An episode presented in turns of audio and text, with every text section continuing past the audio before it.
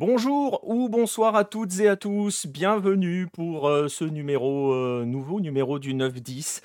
Euh, bienvenue donc sur nos différentes plateformes, qu'elles soient vertes, violettes ou rouges. Vous allez pouvoir nous suivre sur ces, que vous préférez, tout simplement. Et vous pouvez laisser vos messages, on les verra tranquillement dans le chat. Bonsoir à ceux qui sont déjà présents. Euh, je vois Chris, je vois Nostromo, je vois Red, euh, je vois déjà des gens qui sont euh, euh, médisants, hein, des, gens du côté des États-Unis hein, notamment. Vous voyez, j'ai mis une présentation spéciale. J'essaye de faire, d'entretenir un petit peu le côté teasing et tout. Bonsoir à Paul, à Pierre et à leur ami.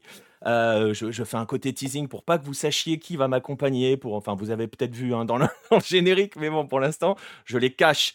Je les cache et on va y aller assez vite d'ailleurs dans l'émission parce que je cache tout, je vais même cacher le sommaire, on va entretenir un petit peu le, suspense, puisque vous le savez, ce soir, on va vous annoncer le nouveau, euh, le nouveau livre des éditions Lucarne Opposé, euh, qui va voilà qui va être euh, mis euh, en prévente en prévente c'est important et on reviendra un petit peu plus tard sur le modèle on répondra à vos questions si vous voulez Euh, il n'y a aucun souci là-dessus euh, sur comment on fonctionne et pourquoi on fait des préventes je, l'expliquerai Euh, voilà donc on va par- parler parler de ce livre là il y aura deux dossiers aussi je mets mon PayPal en lien et je balade voilà bah tu peux tu peux je vous invite à tous le faire je vous mettrai, vous allez voir. On va en parler dans un instant donc de ce nouveau livre. Ça sera le menu. Il y aura ensuite euh, deux, dossiers euh, avec euh, les mêmes personnes. avec voilà, hein, vous avez, vous si vous avez été attentif, vous savez déjà de qui il s'agit et vous avez peut-être, si vous êtes encore plus fort, une petite idée du sujet potentiel de, de ce, de ce livre.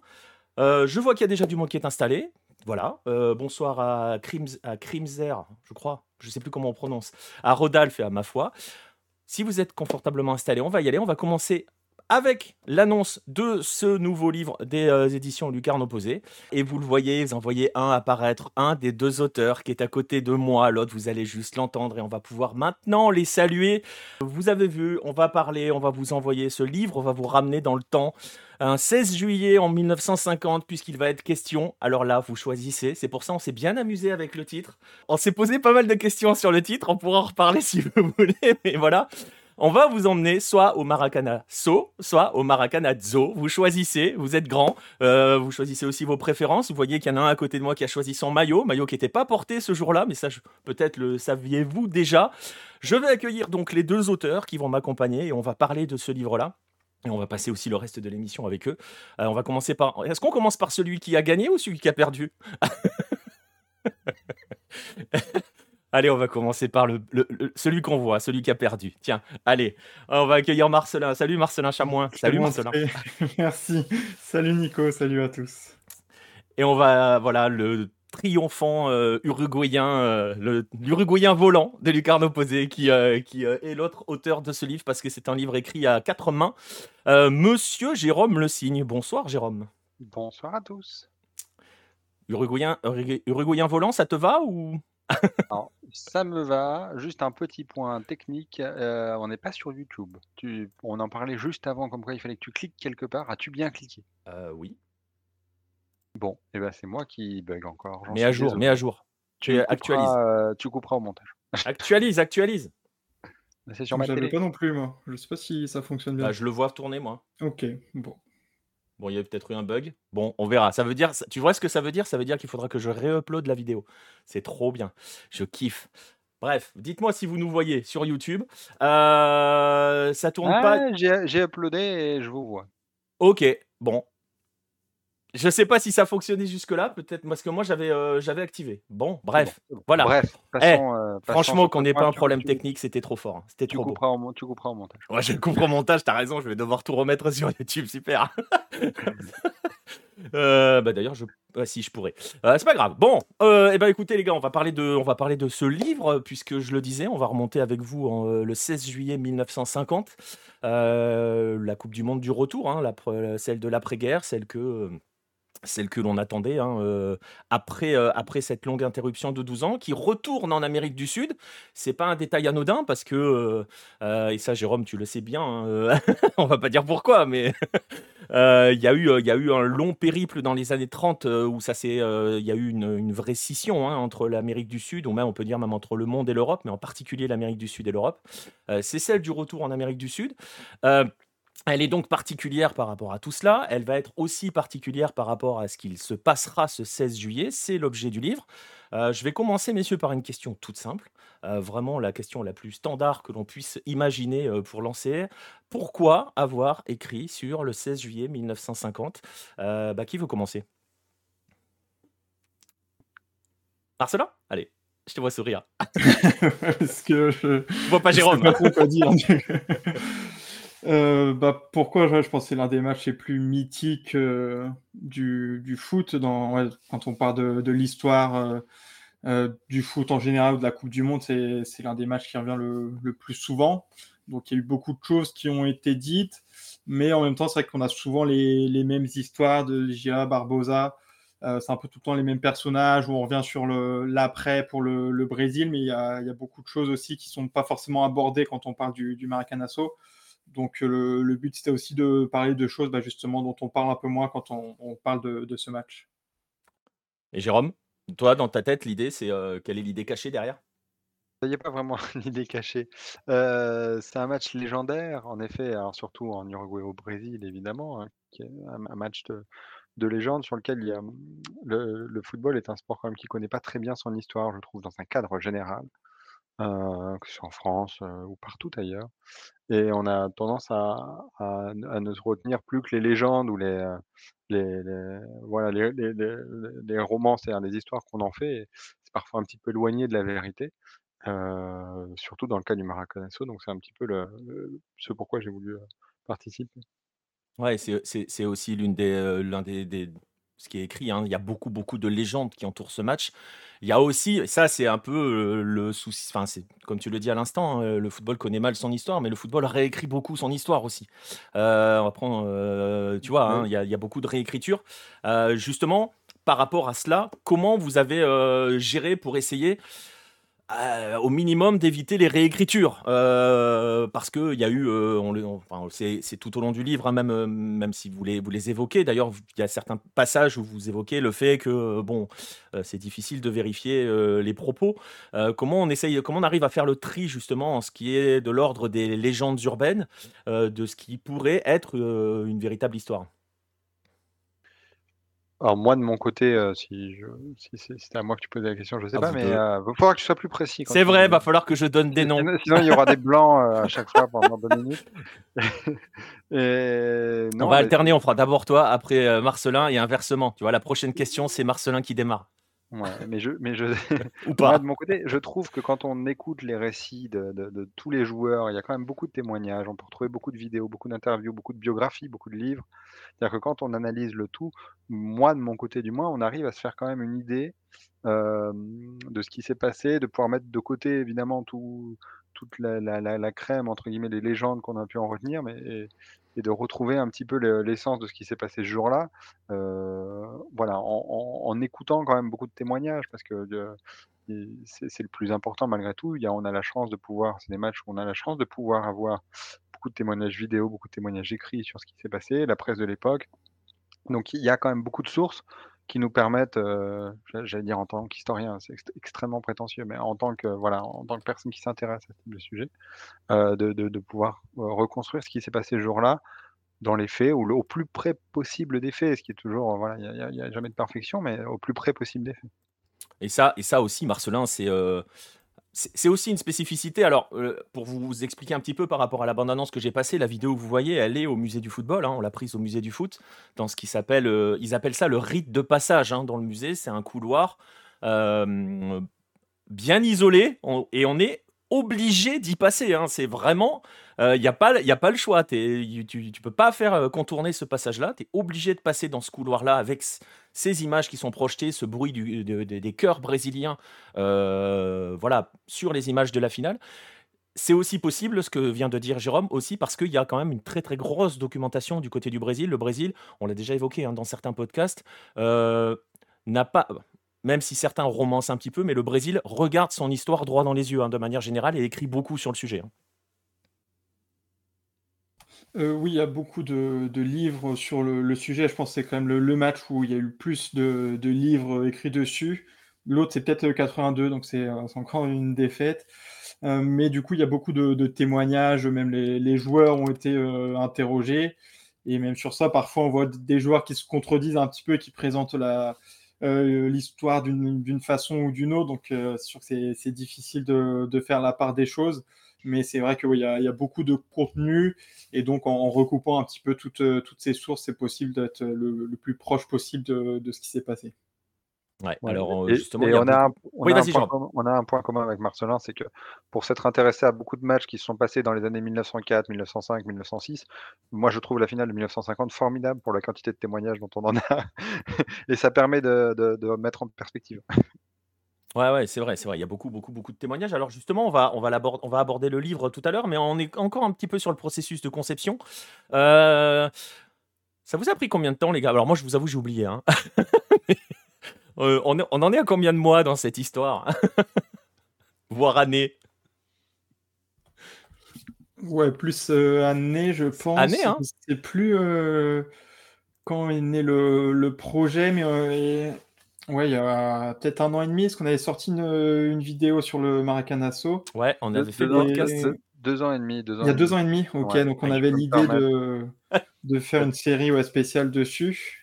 Et puis après, on s'est dit, bon, en fait, il y a tellement de, choses à dire que un livre, ça, ça semble plus adapté. Mais euh, ouais, donc euh, voilà, deux ans et demi à peu près, le, au moins l'idée. Euh, et je m'en excuse parce que Marcelin m'a beaucoup attendu pendant ces deux ans et demi. Après, il y a eu une... ça, ça, prend beaucoup de. Il y a eu une autre raison aussi, hein, Jérôme. Donc, ouais, il y a quelques petits éléments de la vie hein qui font que, mais, mais, ça, mais, mais peu importe, peu importe. Marcelin m'a beaucoup attendu je le remercie pour sa patience. J'ai avancé sur d'autres choses, hein, t'inquiète pas, j'étais pas perdu. Il a déjà fini le tome 1 de l'Encyclopédia Universalis. Euh. donc, euh, donc voilà, mais bon, voilà, vous voyez, hein, c'est un long cheminement, euh, forcément, forcément. en plus, avec cette, cette difficulté, hein, parce que on, euh, bon, vous voyez, hein, ça se passe euh, comme, on dit, comme disent les photos, le groupe Vivien, mais c'est vrai qu'il faut, le, il faut l'écrire à quatre mains. C'est compliqué hein, cet exercice d'aller-retour, euh, d'écrire à quatre et de, de, de, se partager l'écriture d'un livre. Hein. Vous l'avez. vous l'avez, vous l'avez vécu comment vous cette, cette écriture à quatre Bah tiens, je vais commencer par celui qui a fait attendre tout le monde là, Jérôme. bah moi très bien à partir du moment où tout le monde attendait.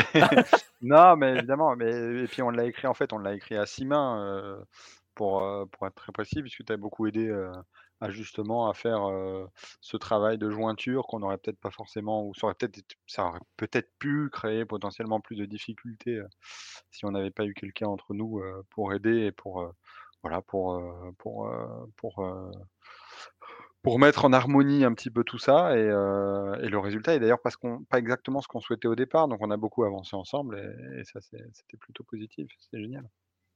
Marcelin, pareil, ça a été Toi qui as l'habitude de, tartiner tout seul euh, Ouais, je pensais pas d'ailleurs euh, une fois faire un livre à, quatre, parce que justement, c'est compliqué de, se mettre euh, d'accord avec quelqu'un d'autre. Mais au final, j'étais très content de faire que Jérôme, c'est très bien passé. C'est vrai que c'est bah, encore plus enrichissant quand tu as une personne en plus, parce que sur les deux autres, on n'était que, tous les deux avec Nico. Là, tu as du coup euh, six mains, six, yeux. Donc, euh, c'est vrai que le, livre, en fait, il s'enrichit à chaque, échange. Il y a quelqu'un qui voit les choses d'une autre, d'une façon, et après euh, l'autre qui peut apporter quelque chose. Donc, c'est vraiment très appréciable tous ces, tous ces retours, même si c'est parfois un peu long. Ah oui, ça fait, ça fait perdre. C'est vrai que ça fait perdre du temps. Hein, c'est, chronophage dans ce sens-là. Deux, trois réponses. ça se prononce comment On nous demande de Gaël de Marseille?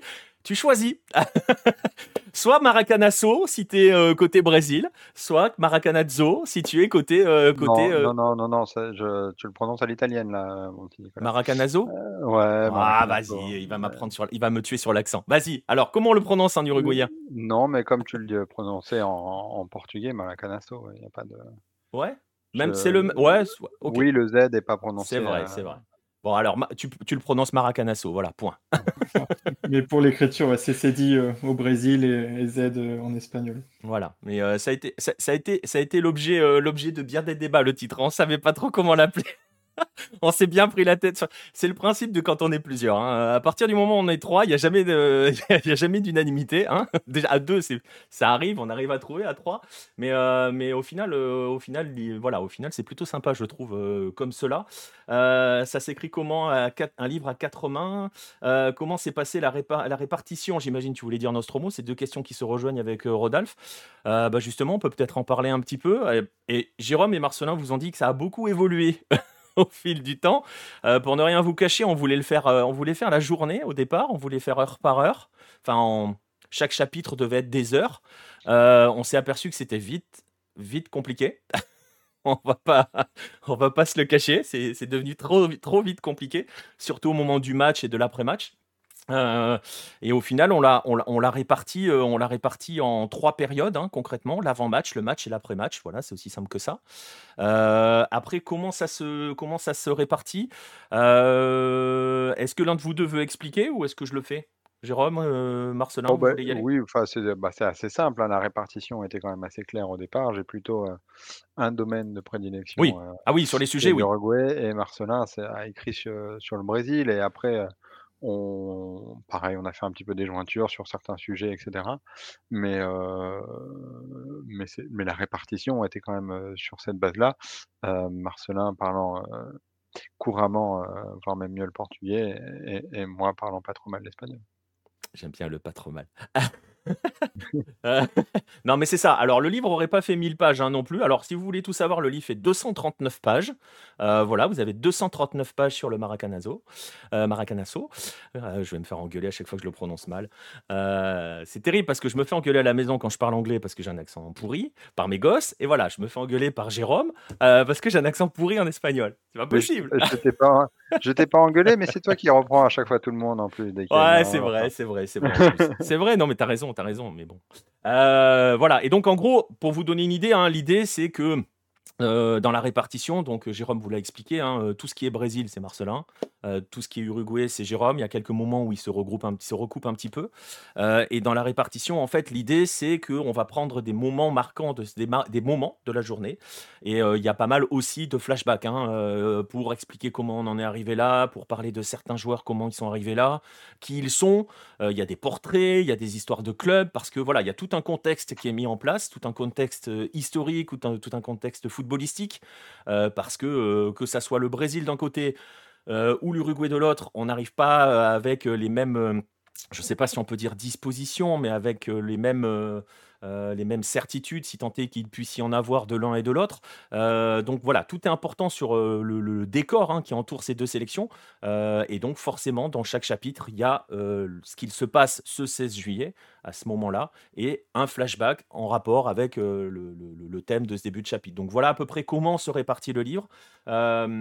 trois, je le disais, trois grandes parties, avant, pendant, après et des petits chapitres, des chapitres à l'intérieur de ces parties-là qui vous emmènent un coup côté brésilien, un coup côté uruguayen, vivre la journée et remonter encore plus le temps parce qu'on est obligé de remonter encore plus le temps pour arriver jusqu'à 1950 et forcément sur l'après-match on remonte pas le temps, on va plus loin pour en mesurer aussi les conséquences. quelles sont les sources utilisées par Jérôme et Marcelin et comment sont traitées les informations qu'ils ont répertoriées? Qui veut commencer, Marcelin? Euh, oui, alors bah, pour moi, surtout à des livres qui ont été écrits en portugais. Donc, il y a une bibliographie euh, à la fin avec tout, tout ce que j'ai utilisé. Et après, bah ouais, c'est en recoupant les, les différentes sources pour, euh, pour noter ce qui est le plus intéressant, ce qui, ce qui est le plus proche de, de ce qui s'est passé. Jérôme? Et oui, bah moi pareil, c'est, j'ai fait une sorte de fichier où je reprenais toutes mes sources les unes après les autres. Avec les visionnages, avec les livres, hein, principalement aussi, plutôt en effet en espagnol et et malgré tout avec une petite correction par rapport à ce que tu disais où il y a un côté espagnol, un côté portugais. Il y a moi, il y a un personnage que j'aime beaucoup, mais qu'on retrouve dans ces 50 premières années du football, qui est un Français pour le coup, qui intervient, et qui joue un rôle, pas sur le jour de la finale ou ou si, bah, il joue un petit rôle, mais un petit rôle le jour de la finale, mais qui joue un grand rôle pour arriver là, qui est Jules Rimet quand même qui est un personnage ambigu, mais, euh, mais qui a une importance quand même, une importance. Et, et que l'on voit dans la bande-annonce, c'est pas anodin d'ailleurs, parce qu'il a, il a un petit rôle, mais il a un rôle, tu l'as dit, c'est clair. Euh, il a un rôle dans beaucoup de choses hein, par rapport à la présence, euh, à l'importance de la Coupe de, de, l'Amérique du Sud dans le football, dans la, création de la Coupe du Monde et tout. On va pas revenir là-dessus, mais parce qu'on en a déjà parlé. Euh, et, et c'est justement cela aussi sur ce livre, cette, ce 16 juillet 1950, par rapport à Rimé, et tu fais bien de l'évoquer, euh, on sent qu'on marque, ça marque aussi la fin d'une époque. Hein. Alors pour le coup, c'est marrant parce qu'on est vraiment à mi-siècle, mais ça marque vraiment la fin, d'une époque et le début d'une nouvelle ère, hein, ce match, finalement. Oui, et je vais apporter une correction euh, pour te corriger à nouveau, deuxième fois, la troisième. Je... Mais pour quelque chose le mec se venge. Mais pour faire quelque chose qui va te faire plaisir, parce que je sais que c'est en plus un sujet qui te tient à cœur, c'est que c'est pas l'Amérique du Sud, c'est les Amériques, c'est l'Amérique en général. Oui. Euh, parce que les États-Unis ont beaucoup participé au développement du football mondial, euh, avaient un football assez développé dès les années 20-30, et quand les Amériques boycottent dans les, à la Coupe du Monde en Italie par exemple, les États-Unis n'y vont pas non plus. Euh, et ils sont de, recours, de retour là à cette Coupe du Monde 1950 avec la fameuse performance contre l'Angleterre dont tu as parlé, il me semble, dans un magazine Hello.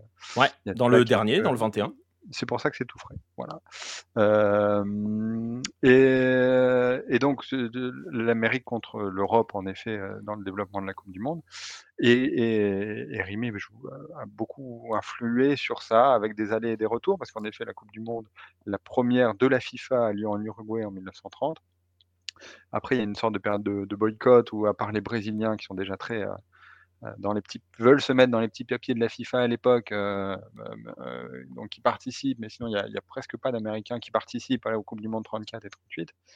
Et là, c'est un retour en 1950 parce que bah, la FIFA est un peu obligée de faire jouer une Coupe du Monde dans les Amériques, donc comme je le disais. parce qu'il l'avait déjà promis, 1938, logiquement, aurait déjà dû jouer en Amérique du Sud. Ouais, et pour rebondir sur, sur le Brésil de Marcelin, et parce que le Brésil était déjà candidat s'il n'y avait pas eu la guerre. Oui, mais l'Argentine était candidate aussi, euh, donc euh, il y avait une certitude plus ou moins en effet que c'est la celle de logiquement 42 au départ devait jouer en Amérique du Sud, euh, et au final, c'est le Brésil qui l'a emporté par d'abord une décision en effet de la Confédération sud-américaine de football, qui décide dans sa majorité de voter contre l'Uruguay et l'Argentine et qui décide donc que ce sera le Brésil qui sera le candidat des Amériques, pour héberger la Coupe 200 000 spectateurs officiellement, 173 850, incroyable. Oui, bah c'est euh, une autre époque du Maracana que euh, nous n'avons personne n'a connu ici, hein euh, qui fait verser quelques larmes à Marcelin, qui se dit je suis né trop tard. Mais en même temps, si tu étais à cette époque, t'aurais jamais vu le Brésil gagner, donc. J'aurais pu attendre un petit peu pour, pour les voir au final quand même. Ça, ça m'aurait pas dérangé dans les années 50, ça que bah, par rapport à maintenant c'est c'est un autre football, mais on voit déjà à l'époque toute l'importance qu'avait ce sport euh, bah, dans, déjà beaucoup de, pays, en particulier au Brésil, avec, euh, avec ce stade qui a été construit pour l'occasion. Ouais, justement, il en est question. Alors, je lis deux, trois messages. Ça doit être tellement passionnant de se plonger dans ce travail de recherche. Avec les sources, les archives et les témoignages, ça doit demander un travail de fourmi. Euh, ouais, mais vous avez deux grandes fourmis là. Parce qu'on va pas se mentir, hein, c'est un peu votre kiff, hein, les trucs historiques, hein, les gars. qui veut y aller? Marcelin euh, ah. bah oui, ouais. c'est vrai que c'est ouais, ce qui me passionne le plus, même si je suis forcément encore ce qui, euh, ce qui se passe aujourd'hui. Mais ouais, j'ai beaucoup de livres euh, sur le, le, foot brésilien. Donc il n'y en a que sur 1950, mais aussi il y a toutes les biographies de, de joueurs qui, ont participé à, ce match. Ou, enfin, il y a toujours des, livres qui peuvent parler de, de 1950. Donc, ça qui est beaucoup de choses à étudier, mais ouais, je trouve ça passionnant. Ouais. Et Jérôme, euh, pareil, hein, je sais que tu aimes bien te plonger dans les archives de l'auto aussi, par exemple.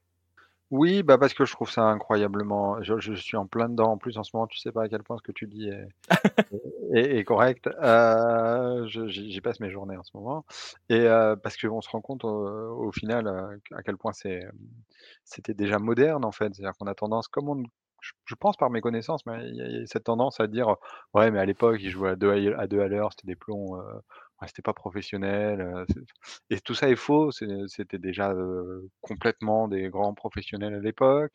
ça jouait déjà bien, ça jouait déjà vite. Ça ne jouait pas en 2-3-5 avec une ligne de 5 en attaque. C'est plus complexe que ça. c'est incroyablement moderne. Donc, c'est bien de le redécouvrir et de le remettre en avant, quoi, connaître un peu l'histoire du football, quoi. C'est tout simplement hein, juste ça. Ouais, c'est ça, hein, c'est vraiment replonger dans des époques et c'est un peu l'objectif hein, aussi de ce genre de livre. J'espère qu'on y arrive. Vous nous direz quand vous l'aurez lu, mais bon, c'est aussi l'idée, c'est vraiment de replonger pour mesurer, mesurer, mesurer tout cela.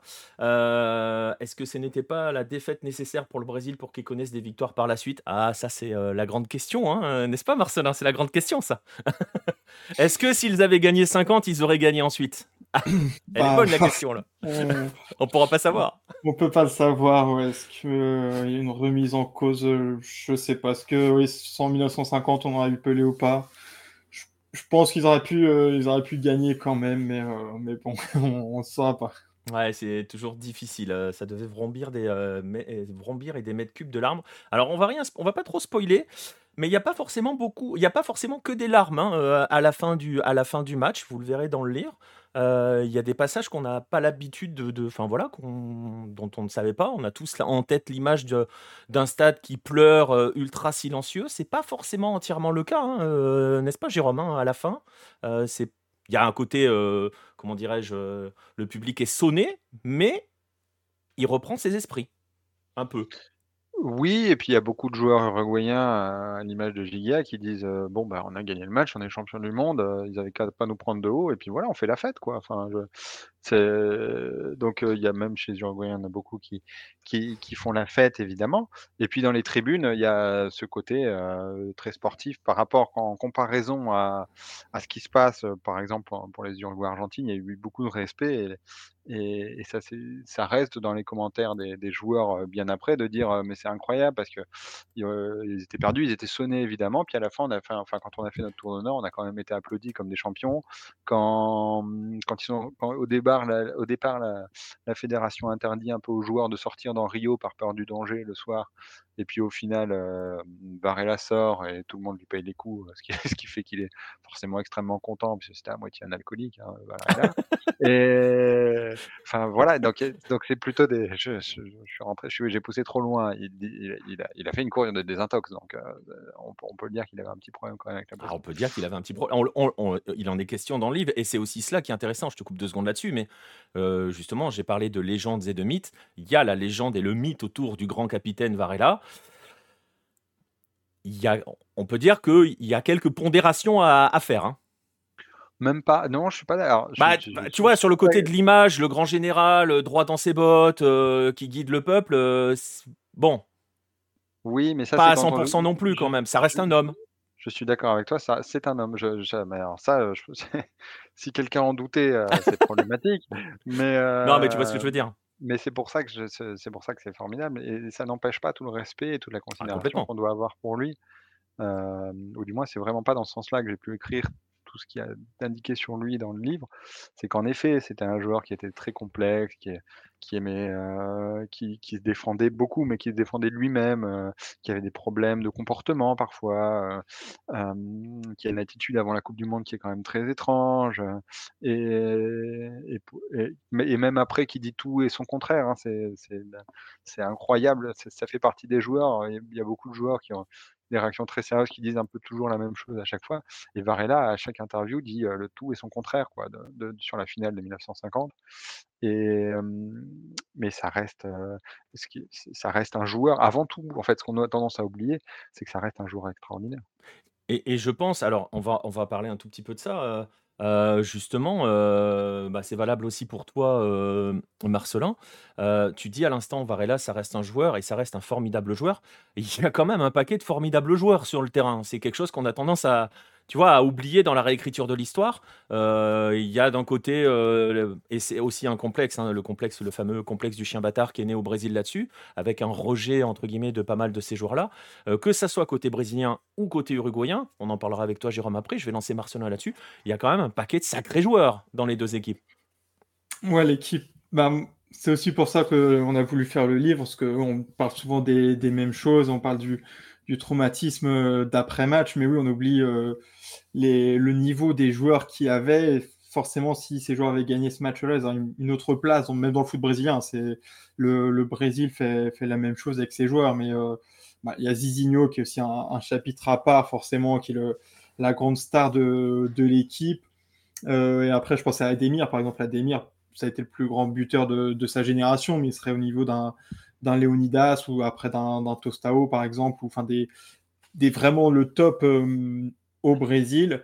Et c'est vrai que ça s'est joué sur ces, ces 90 minutes-là et ça, ça, a complètement changé leur histoire. Même Barbosa, par exemple, où bah, pareil, on parle de Barbosa pour, juste pour le 16 juillet 50, alors que s'il avait gagné, ça serait, je pense, le, bah, après maintenant c'est un peu vieux, mais, mais peut-être le plus grand gardien brésilien de l'histoire. Je pense qu'il est au niveau de. Ah, après, bon, forcément, on l'a pas vu jouer, mais il y a, y a, des écrits de, de mmh. journalistes ou de, de témoignages qui, qui, parlent de lui au, au, Vasco, et je pense qu'il était à un niveau supérieur à, à Gilmar ou Tafarel, qui seraient peut-être les, les, euh, les, noms qu'on retiendrait aujourd'hui. Donc, c'est vrai que le, le 16 juillet a beaucoup euh, pesé dans leur carrière et même leur vie. Ouais, et dans la façon dont on traite leur, euh, leur sujet, je reviendrai avec toi derrière, derrière sur un joueur en particulier, mais c'est pareil côté, côté Uruguay. Jérôme, en plus, euh, le temps, en plus de réécrire l'histoire, et je sais, tu sais sur quoi je vais te lancer, je pense, euh, a tendance à aussi changer la façon dont on décrit l'Uruguay. Hein, que l'on résume à sa garacharoa,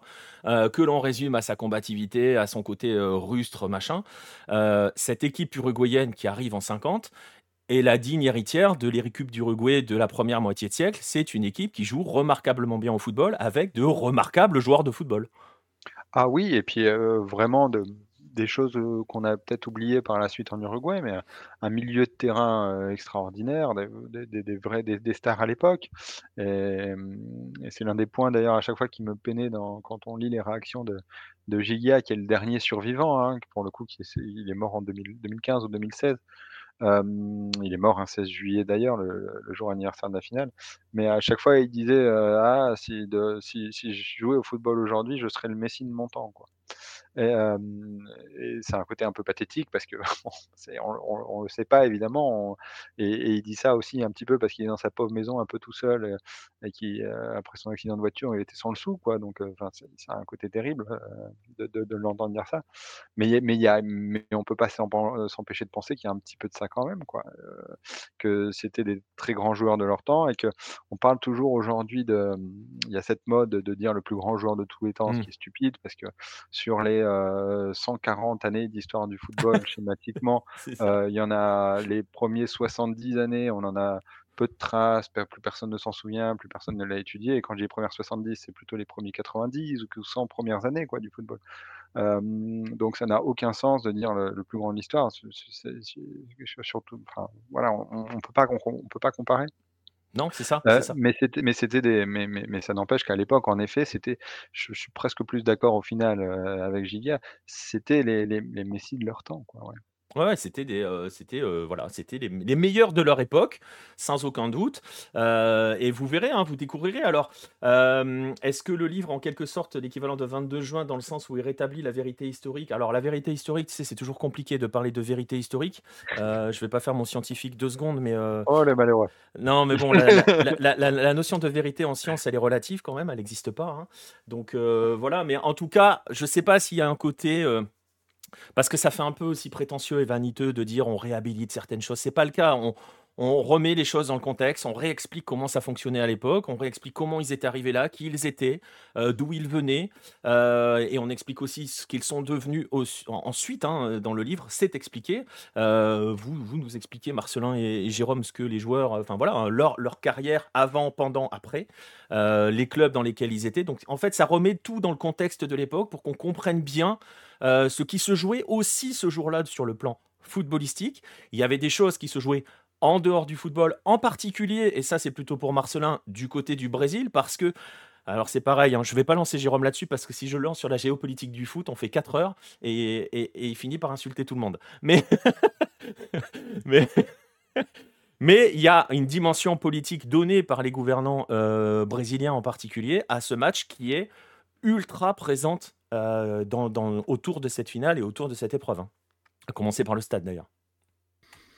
Euh, oui, c'est vraiment très présent euh, avant, avant la Coupe du Monde, pendant la Coupe du Monde, dans, dans les discours. C'est vrai que euh, enfin, les, les discours ils sont assez, assez hallucinants des fois quand on, voit ce qui. c'est une folie. Hein. Il, y a des, il y a des exemples, il y a des exemples, les discours, c'est n'importe quoi.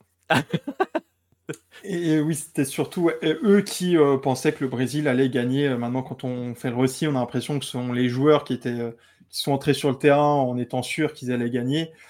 Finalement, on voit que c'est pas tellement le cas. Même le sélectionneur, il essaye de, de calmer un petit peu, mais c'est vraiment plus les, les supporters, mais bon, ça c'est compréhensible, et les politiques qui ont mis une, pression sur, sur les joueurs avant le match qui, qui est incroyable. Ouais. Et euh, bon, il n'y a, pas trop de pression politique hein, côté Uruguay, par contre. Euh, Jérôme, on est d'accord, hein, c'est plutôt euh, tranquille. Hein. Non, mais un gros conflit au niveau des clubs et de la fédération quand même. on en sort. On en sort, mais le délégué de Peñarol dit quelques semaines avant qu'il parte, très bien, mais on n'est pas responsable de ce qui va se passer au Brésil. C'est vrai, de dire, vous allez échouer et ce sera pas de notre faute, quoi. quand le plus, quand le plus, et limite, on sera bien content si vous échouez. Voilà, c'est ça. et j'allais dire quand le plus, quand le délégué du plus grand club du pays dit ça, ça vous donne un petit peu une idée de l'ambiance. mais ça c'est blague à part, mais mais donc il y a des conflits qui sont plus dans le football, un peu moins politiques, puisque l'Uruguay est un petit pays et un peu toute la politique était représentée, mais de, droite ou de gauche. donc c'était compliqué. Il n'y a, pas vraiment de, a pas vraiment de conflit, il n'y a pas vraiment d'idée de, que de faire le pays d'un grand pays ou quoi que ce soit. Ça reste l'Uruguay. Leur objectif a été toujours, comme un peu déjà dans les années 30, c'était de pouvoir placer l'Uruguay sur une carte du monde, quoi, ce qui est quand même déjà plus modeste. Avec, avec, avec aussi la volonté, euh, parce que euh, peut-être un petit peu à la différence de 30, quoique, quoique non, euh, de, de confirmer qu'on est quand même la nation qui domine le football de la première moitié de siècle. Ah mais ils y vont, alors eux dans leur tête, ça. ils y vont en favori. Et, c'est les seuls à le penser, je pense. mais, mais, tu vois, c'est ça qui est intéressant. Je te coupe deux secondes, après tu vas pouvoir y aller, mais c'est ce qui est intéressant. C'est ce qu'on voit très bien dans le livre. Euh, quand il y a tout le passage de l'avant-match et tous les flashbacks, euh, eux savent, eux sont persuadés qu'ils vont la gagner, cette Coupe du Monde. Oui, et, parce qu'ils ont déjà joué le Brésil, parce que c'est des pays qui quand même se connaissent relativement bien, même s'il y a eu des périodes de pause, même si les derniers affrontements, euh, enfin même si la dernière Copa América c'était une équipe amateur parce qu'il y avait des luttes dans le football, etc. En effet, c'est des pays qui se connaissent bien et c'est ce que l'entraîneur dit, c'est-à-dire qu'à la limite, l'Angleterre, l'Italie leur fait peur parce qu'ils ne les voient pas jouer. C'est une époque où il n'y a plus d'échanges dans le football mondial. les, pays ne se voient plus jouer. Euh, dans, les années 10, les clubs anglais vont faire des tournées en Amérique du Sud. Euh, les clubs hongrois vont faire des tournées en Amérique du Sud dans les années 20. donc ils voient le football européen. les années 50, ça sort un petit peu de, 15 à 20 ans, quelque chose comme ça, où le, football, où il y a une vraie division entre le football des Amériques et le football européen. Ce qui compose le football mondial à l'époque. Hein, je suis mmh. désolé pour non, c'est les autres, pour tout, un tas de raisons qui ne composent pas, mais, mais ces, deux footballs-là ne se parlent plus et c'est la première occasion de se re-rencontrer. Et les Uruguayens, le, se disent ils peuvent gagner contre le Brésil, ils, ne savent pas comment ils vont jouer contre les autres. Euh, et c'est pour ça qu'ils ont du mal à aborder aussi le match contre la Suède, où ils font un mauvais résultat, qui est un match nul, ou le match contre, euh, contre l'Espagne.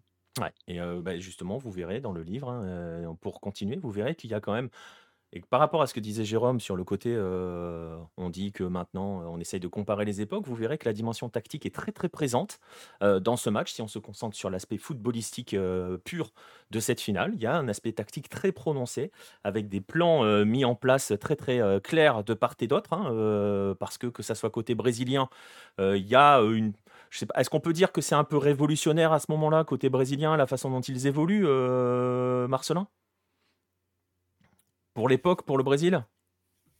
Euh, oui, un petit peu, ouais, sur l'utilisation d'Ademir par exemple. Après, c'est vrai que tactiquement, euh, ça, ça, a beaucoup évolué. C'est peut-être parfois plus difficile de savoir vraiment comment, comment ça jouait.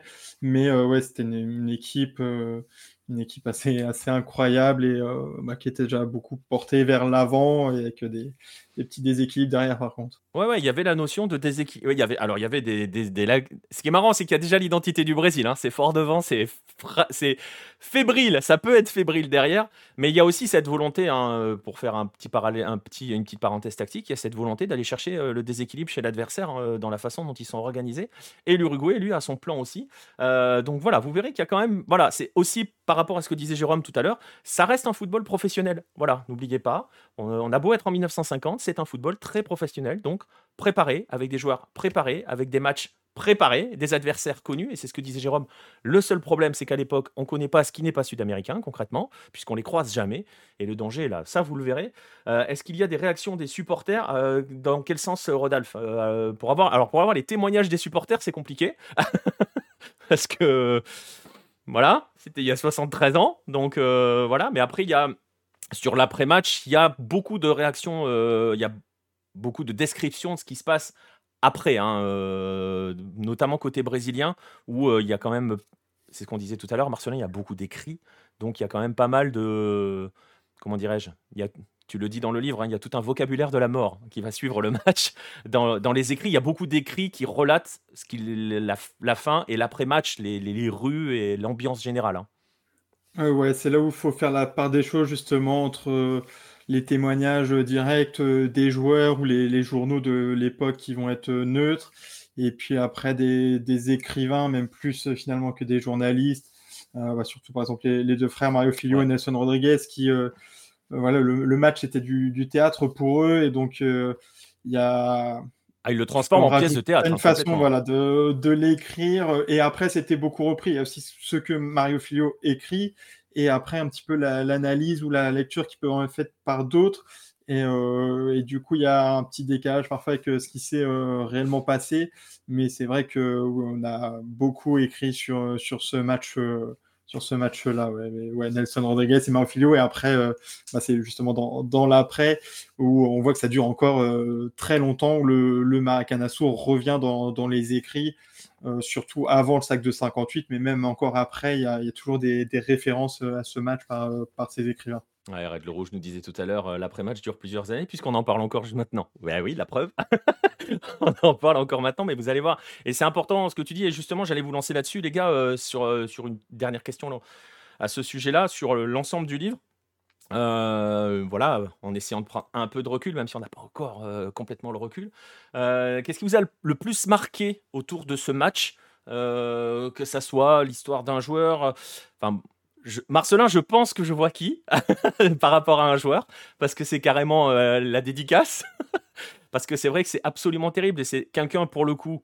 Euh, je vais pas dire qu'il est. Euh, je sais, sais pas quel terme utiliser autre que réhabilité, mais son histoire est réécrite. Voilà. Enfin, son histoire est racontée, surtout. Pas réécrite, elle est racontée.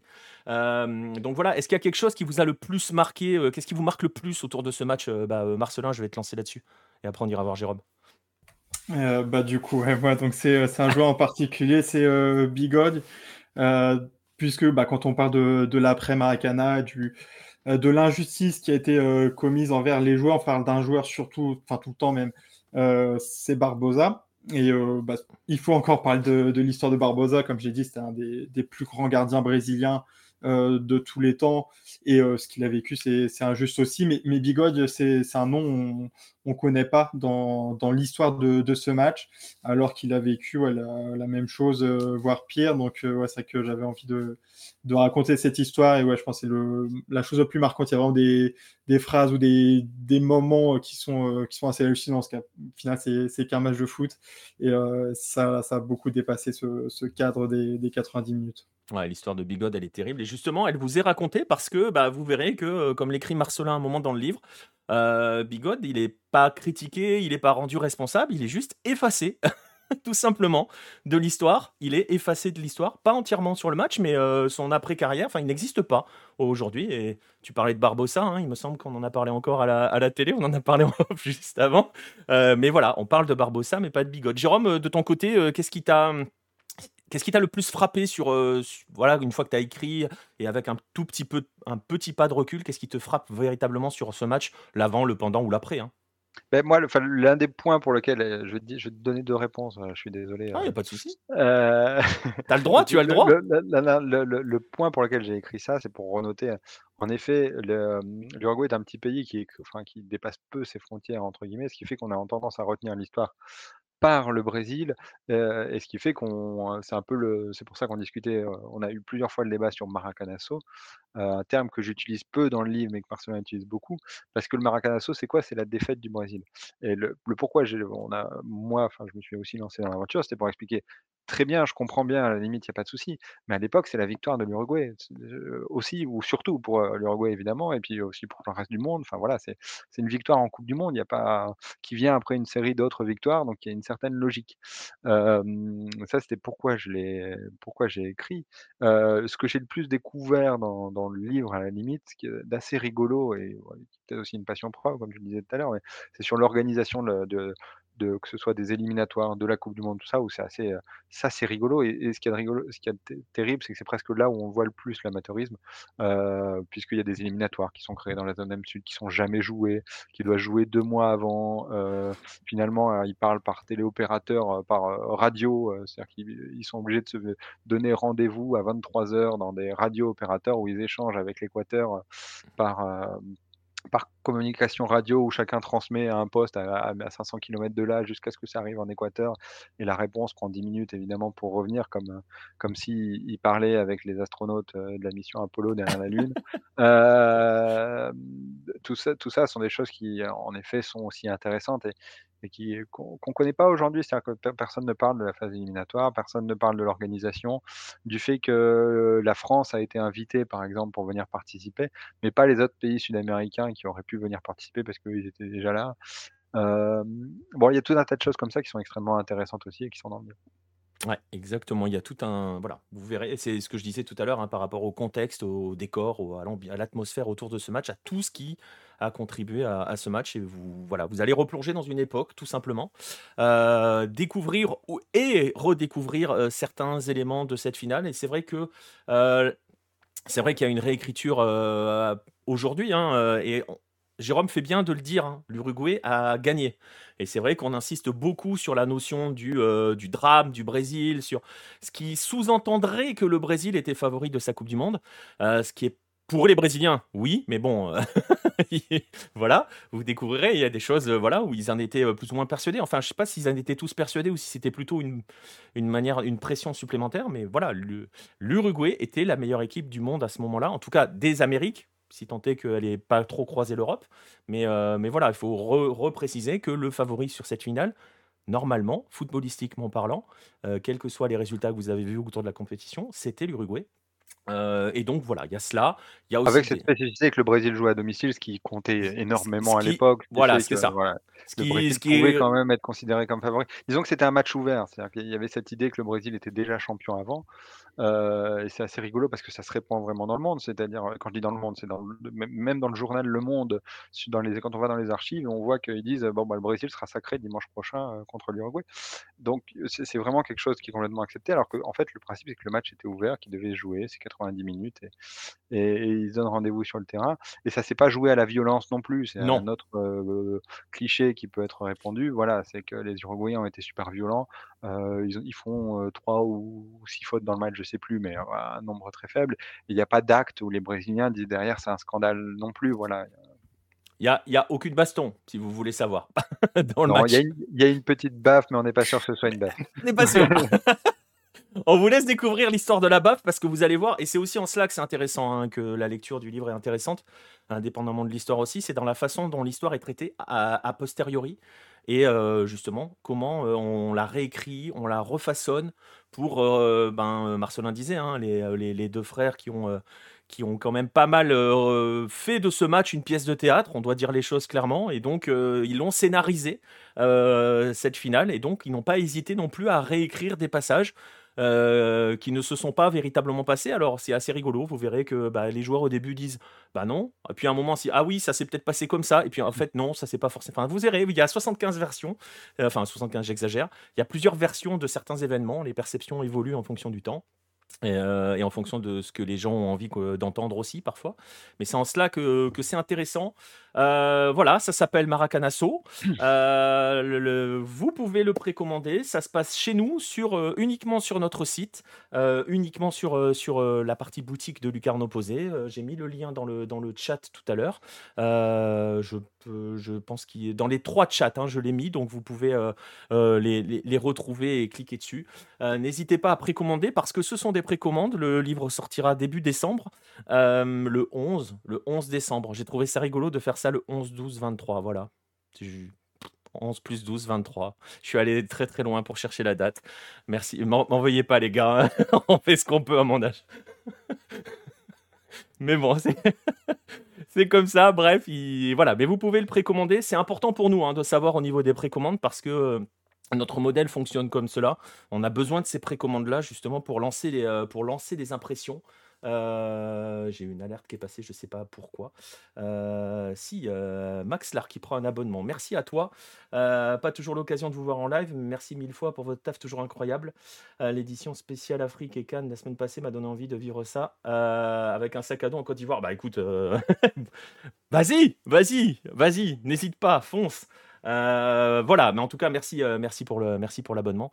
Et donc voilà, je le disais, ça se passe que chez nous, vous ne le trouverez pas en librairie parce que notre modèle c'est euh, que chez nous. On travaille euh, avec un petit imprimeur à, côté de chez moi. Euh, on fait tout nous-mêmes. on se débrouille. là, on s'est débrouillé à trois sur le livre. vous avez voilà et, on a besoin de, de ces précommandes là justement pour vous pouvoir Ensuite, lancez les impressions. Donc, si ça vous, s'il vous intéresse, si vous avez envie de vous l'offrir, n'attendez pas forcément le dernier moment. Faites-le, euh, faites-le sur les précommandes. Ça nous aide nous aussi euh, à pouvoir, bah, justement, euh, préparer, préparer tout cela. le lien a été passé dans le chat. Je le mettrai dans la description sur les différents replays. Il est déjà présent sur, sur Twitter. il sera partagé un petit peu partout sur les réseaux et on va, on va, on va en parler un petit peu, un petit peu de manière régulière hein, sur nos différents réseaux parce que ces précommandes sont importantes. Donc, n'hésitez pas non plus à, faire, à, faire, à partager, à faire euh, tourner l'information, comme on dit, euh, et, puis, euh, et puis à plonger pour les fêtes dans ce, dans ce livre remonté en 1950. C'est un beau cadeau pour les fêtes, les gars, on est d'accord? Marcelin? Ouais. Bah, C'était le but ouais, de, de le bah sortir aussi un peu avant Noël. C'est vrai que ça, ça peut faire un, cadeau sympa. Exactement. On est d'accord, hein, Jérôme? On valide? Oui, évidemment. Mais même un cadeau à soi-même, je pense surtout, parce que c'est très bien. Oui, c'est vrai. non, mais c'est vrai. vous voyez, vous voyez que Jérôme est notre responsable commercial. Hein. voilà, si vous voulez de la pub, c'est très bien.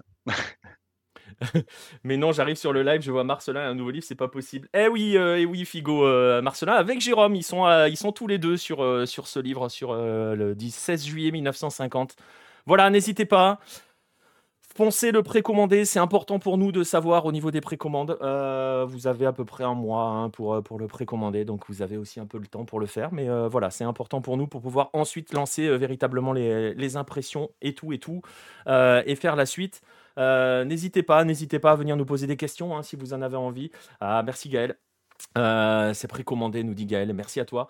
Euh, voilà, n'hésitez pas si vous avez des questions. On est euh, présent sur les réseaux. venez plutôt sur Discord si vous voulez chauffer le Jérôme. Parce qu'il a coupé de la jungle feu Twitter devenu X. On se demande pourquoi c'est devenu X d'ailleurs. mais c'est un autre débat.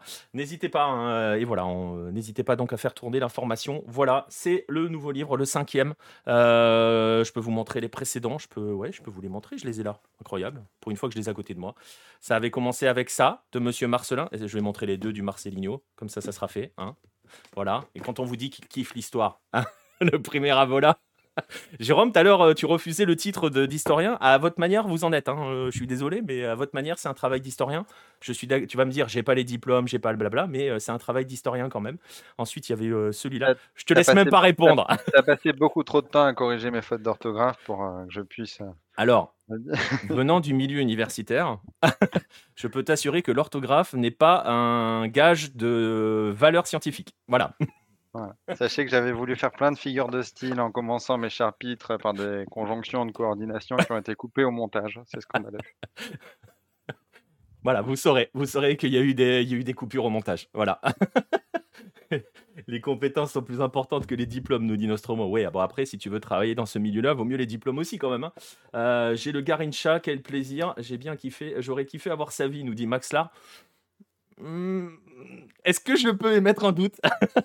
Parce que la fin de vie, elle est compliquée quand même. Hein. Euh, une partie de la vie, pourquoi pas, mais la fin. Faut aimer les euh, chèvres. Hein. Faut aimer les chèvres. parler de légendes et de mythes. Voilà, on va terminer là-dessus. Je le disais, vous avez vu les deux, vous avez vu les 11 Caminos, vous avez vu le 22 juin. Euh, J'ai vu une question justement, je l'ai posée hein, sur, sur cela. voilà, c'est un. Et maintenant, vous allez donc avoir Maracanasso. Vous avez un mois pour le précommander. Voilà. On va passer à la suite. On va rester avec ces deux messieurs. Euh, on va aller. Alors, il y a eu un tirage au sort qui a été effectué euh, parce qu'il y a deux petits dossiers maintenant. Euh, il y a un tirage au sort qui a été effectué par un huissier de justice qui s'appelle Jérôme Le Signe, qui nous a décidé que, qui nous a donc permis de décider que le dossier qui allait suivre nous allait nous emmener au Brésil. Voilà. on va commencer par Marcelin. On va encore remonter le temps, hein, Marcelin, finalement. on était en 50 et là, on va aller encore plus loin. La prochaine fois, je fais le stream en noir et blanc. tu sais, avec un côté sépia et tout. Euh, bref, on va remonter encore plus loin. On va remonter jusqu'en 1937, messieurs, dames. Allez, c'est parti pour le dossier Atlético Minero.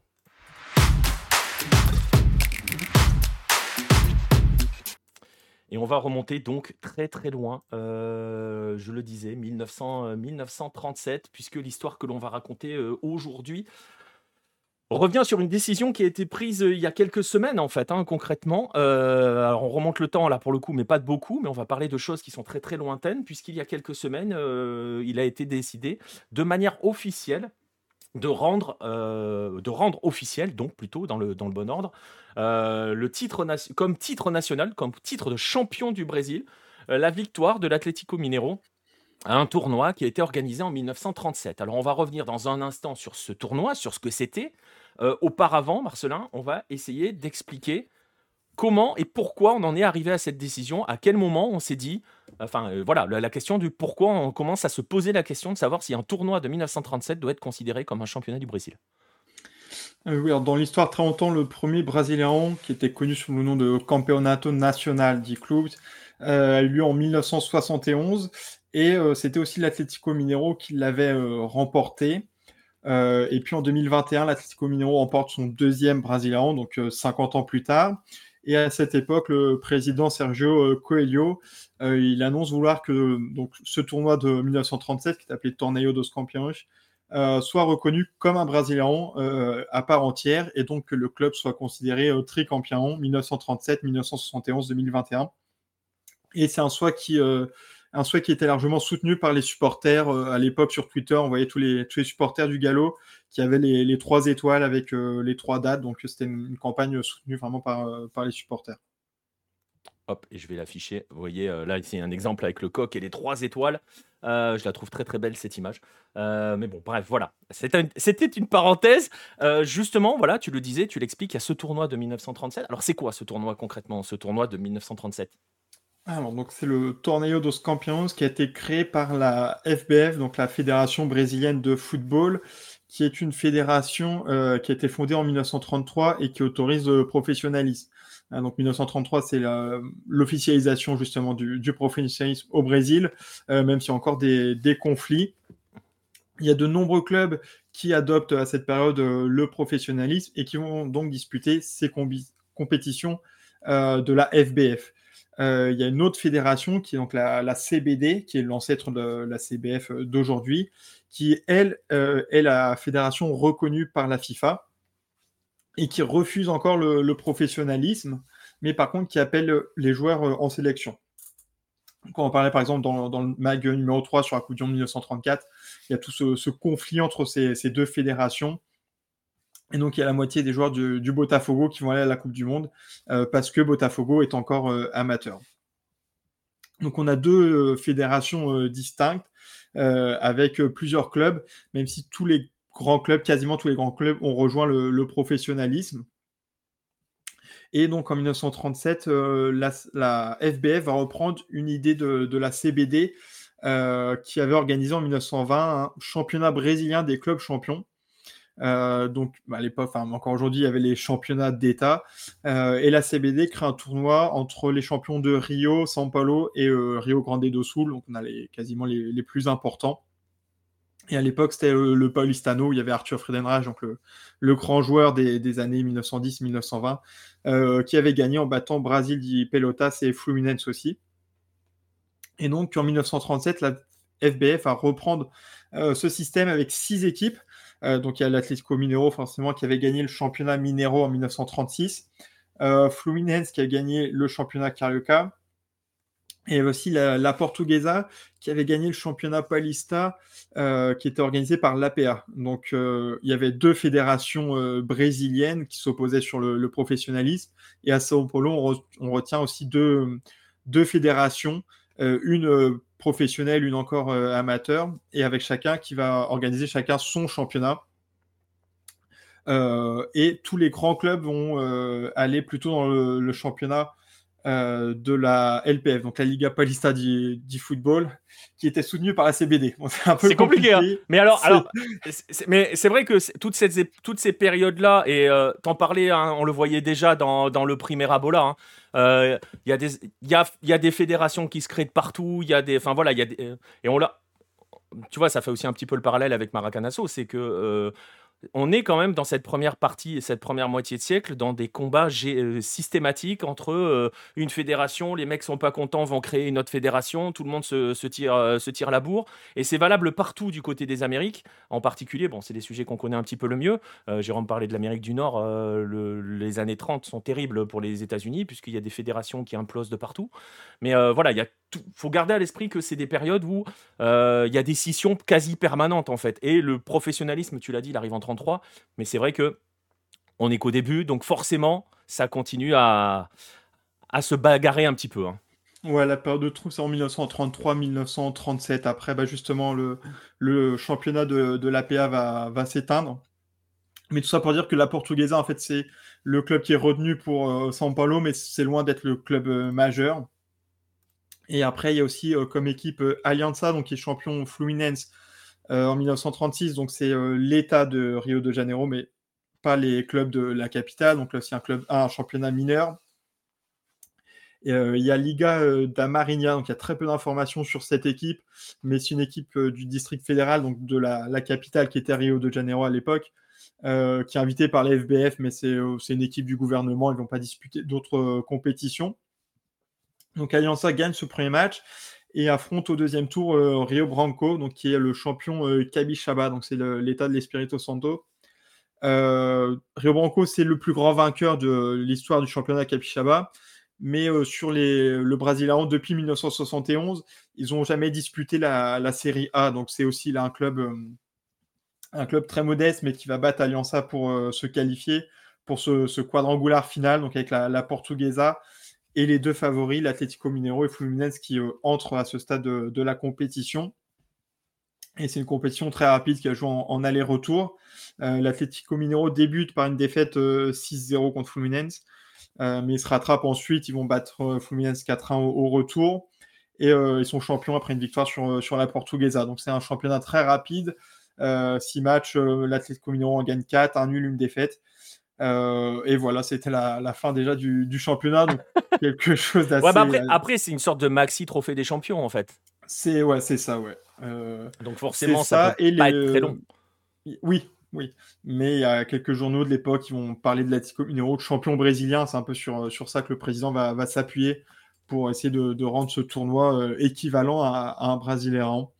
mais voilà pour le, comment s'est déroulé le tournoi? Ouais, voilà à quoi ressemblait ce fameux tournoi de 1937 qui fait débat, hein, ce tournoi-là qui a fait débat et qui fait encore débat. Hein, et euh, on parlait tout à l'heure de l'appétence que, euh, euh, que l'on a tous les trois hein, sur le côté historique, replongé dans le passé et tout. cette appétence, elle est partagée par les footballs sud-américains, je trouve, qui ont beaucoup tendance à, à s'écharper et à regarder les causes historiques, revenir sur les trophées. On va y venir dans un instant, justement. On parle du Brésil, mais ça peut être valable partout. Je ne vais pas lancer Jérôme sur le, le décanato, mais, ça, voilà, ça mérite une émission à lui tout seul, tellement c'est euh, fascinant de les voir s'écharper là-dessus. Euh, mais donc voilà, ce tournoi de 37 que tu viens de présenter fait débat. Tu l'as dit, le premier championnat, il arrive en 71. Tu en as déjà pas mal parlé hein, sur Hello, que ce soit euh, dans les mags, surtout dans les mags d'ailleurs, je crois, de, 71. Il y en a peut-être, peut-être quelques articles sur le site aussi. peut-être, je suis pas sûr. Mais, bref, donc si 37 euh, fait, refait débat, c'est parce qu'il y a eu plusieurs combats qui ont été menés, qui ont donc été gagnés, pas pour ce tournoi-là, mais pour d'autres compétitions d'avant 71 qui, elles aussi, ont été l'objet de débats et qui ont emmené des décisions et des officialisations de reconnaissance, on va dire. Oui, je pense sans ça, ça n'aurait pas pu avoir le titre de 1937. Ça part en 1910 avec un, journaliste supporter de Santos, Odir Cunha, qui va monter un dossier pour faire reconnaître la, la Taça Brasil et le tournoi Roberto Gomes Pedrosa euh, comme des éditions du Brésilien. Donc, euh, j'en parlais euh, pour le début du Brésilien 71 dans le mag numéro 6 et sur la Tassa Brasil 1959, donc la première, dans le mag 17. donc on va rappeler rapidement. en 1960, il y a la, Copa Libertadores qui est créée et le Brésil n'a pas de championnat national à l'époque. pourquoi? Parce que c'est un pays qui a la taille d'un continent, et puis les transports de l'époque ne, permettent pas d'avoir un, un long championnat. Et aussi parce que jusque dans les années 60, euh, euh, le foot au Brésil, c'est Rio et São Paulo. Il y a tous les, tous les grands clubs, tous les grands joueurs jouent, là-bas. Donc il n'y a pas de, championnat national jusqu'à cette Taça Brasil qui est, créée en 1959, avec d'ailleurs un, principe similaire au tournoi dos de 1937 et aussi ce qui avait été fait par la CBF en 1922, mais avec les sélections d'État à l'époque. C'était mm. quelque chose de, très important à l'époque. On avait les sélections des meilleurs joueurs de Rio, de São Paulo au début. Après, il y a eu d'autres euh, sélections d'État. Mais en gros, on avait euh, des, matchs par région, enfin par État voisin, ensuite par région, et après, les, clubs de, Rio et de São Paulo entraient euh, en demi-finale directement. C'était le, fonctionnement de la compétition qui avait du coup un désavantage, c'était de qualifier un seul euh, représentant par État, comme c'était le, champion euh, d'État. Donc, comme tous les grands clubs étaient à, Rio et São Paulo, ça, ça excluait beaucoup de, clubs. Euh, ensuite, en, 1966, pardon, il y a trois facteurs qui vont changer le foot brésilien. Euh, il y a d'abord bah, l'élimination euh, au premier tour à la, Coupe du Monde, euh, qui, était, une surprise, mais le, Brésil est, dépassé par, les autres footballs. J'en parle dans, le dernier mag. il y a aussi Santos qui avait remporté les, cinq dernières Taça Brasil, donc cette, compétition nationale, qui en 66 est battu 6-2 par, par Cruzeiro en finale aller. Donc pareil, c'est une révolution. J'en parle dans le Mac 19 ce coup-ci. Et puis enfin, les, moyens de transport et l'avion qui vont se développer. Donc il y a toute une remise en question du, football brésilien. Et un nouveau tournoi qui va être créé, donc le, tournoi Roberto Gomes Pedrosa, qui est créé en, 1967. Euh, là, il reprend le principe du tournoi Rio São Paulo, euh, qui était un tournoi avec 10 clubs seulement. 5 euh, de Rio et 5 à, São Paulo, donc qui était un tournoi très, très prestigieux très disputé parce que bah, y avait tous les, tous les grands talents qui, qui jouaient dans ces clubs-là. Et d'ailleurs, le tournoi Roberto Gomez Pedrosa, début, va être organisé encore par les fédérations de Rio et de São Paulo, mais ils vont inviter les, deux grands clubs de Belo Horizonte, donc Cruzeiro et, et l'Atlético Mineiro, et de Porto Alegre, l'Inter et, et, euh, Grêmio, pardon, et aussi euh, Parana. Euh, donc ça va devenir le tournoi le plus important national parce que bah, il y a justement tous les, tous les grands clubs et la Taça Brasil va disparaître en, en 68 D'ailleurs, la Palmeiras et Santos qui vont pas la disputer par manque d'intérêt sportif. Donc euh, forcément, à partir de là, ça, a annoncé la, fin de la compétition. Et on se retrouve seulement euh, avec le tournoi Roberto Gomez Pedrosa euh, qui va être disputé jusqu'en 70. Où là, on a une formule assez simple pour une fois, où on a 20 clubs de 7 États différents avec une première phase où tout le monde s'affronte et puis un quadrangulaire final comme le, Brésil aimait bien le, faire à l'époque. Et là, ça commence à ressembler à quelque chose de. ça commence véritablement à prendre des, airs de championnat. On n'est plus à 6, on est à 20, on a tout le monde qui s'affronte. Bon, ça commence à prendre en masse, quoi. Ouais, puis cet état différent, donc forcément, c'est pas tout le Brésil, mais au niveau du foot, on a quand même déjà. tu, euh, concentres toutes les puissances du foot brésilien de l'époque, quoi. Ouais, donc on a vraiment un. Et puis, oui, une formule de, championnat. Donc, c'est vrai que ça ressemble beaucoup à, un championnat. Et euh, donc, ça, se joue jusqu'en 70. Et ensuite, euh, il y a le premier championnat national de, clubs, en 71, du coup, on y arrive enfin. Euh, mais au final, il n'y a pas de, de grands changements par rapport au, tournoi Roberto Gomez Pedrosa. C'est plus au final un changement de nom, donc encore ça fait partie du, du programme d'intégration nationale à l'époque du, dictateur euh, Médici. Ah, il y avait une question de Nostromo sur l'importance des, des, politiques. Alors lui, il parlait pas de Médici, il parlait de Getulio Vargas sur l'influence de l'organisation du football brésilien. Euh, dans, la, dans la nationalisation du football, c'est plus Médici. Hein. Après, sur euh, Getulio Vargas, la, la Coupe du Monde 1938, mais sur le, professionnalisme aussi, mais ouais, surtout en 1938, sa, sa fille était marraine de, de la sélection, donc il y avait déjà cette utilisation du, du football. Ouais, mais plus au niveau de la sélection, du coup. Oui, après, euh, ouais, sur les championnats, bah, après le, le la construction, c'est lui aussi qui a, qui a poussé euh, pour, euh, pour ce stade. Donc on avait déjà ça, après c'est peut-être encore plus marquant pour, pour les années 70.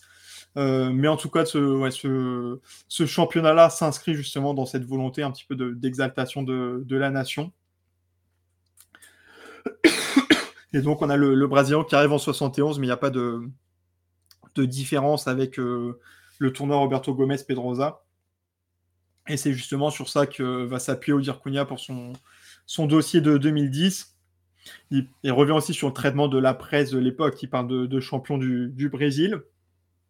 Et donc la CBF va, déclarer l'Etassa Brasil donc de 59 à 68 et le tournoi Roberto Gomez Pedrosa de 67 à 70 comme des éditions du Brésilien.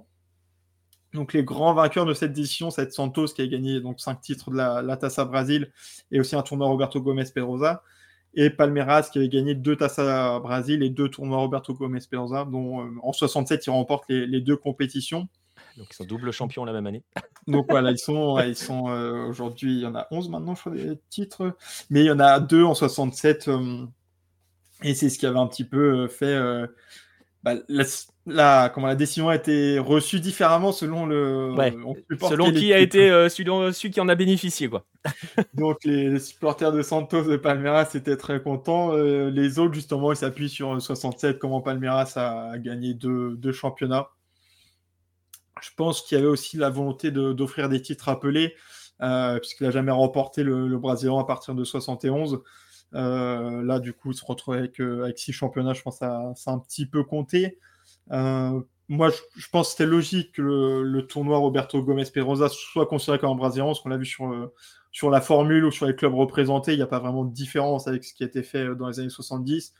Et je pense qu'en fait, la Tassa Brasil aurait dû être considérée comme une Coupe du Brésil, qui a été créée en 89 par, par la CBF, bah, parce que le, tournoi était similaire, on se qualifiait par le championnat d'État, c'est un, format élimination directe. C'est vrai que c'est bizarre de dire champion national pour mm. euh, un format de coupe.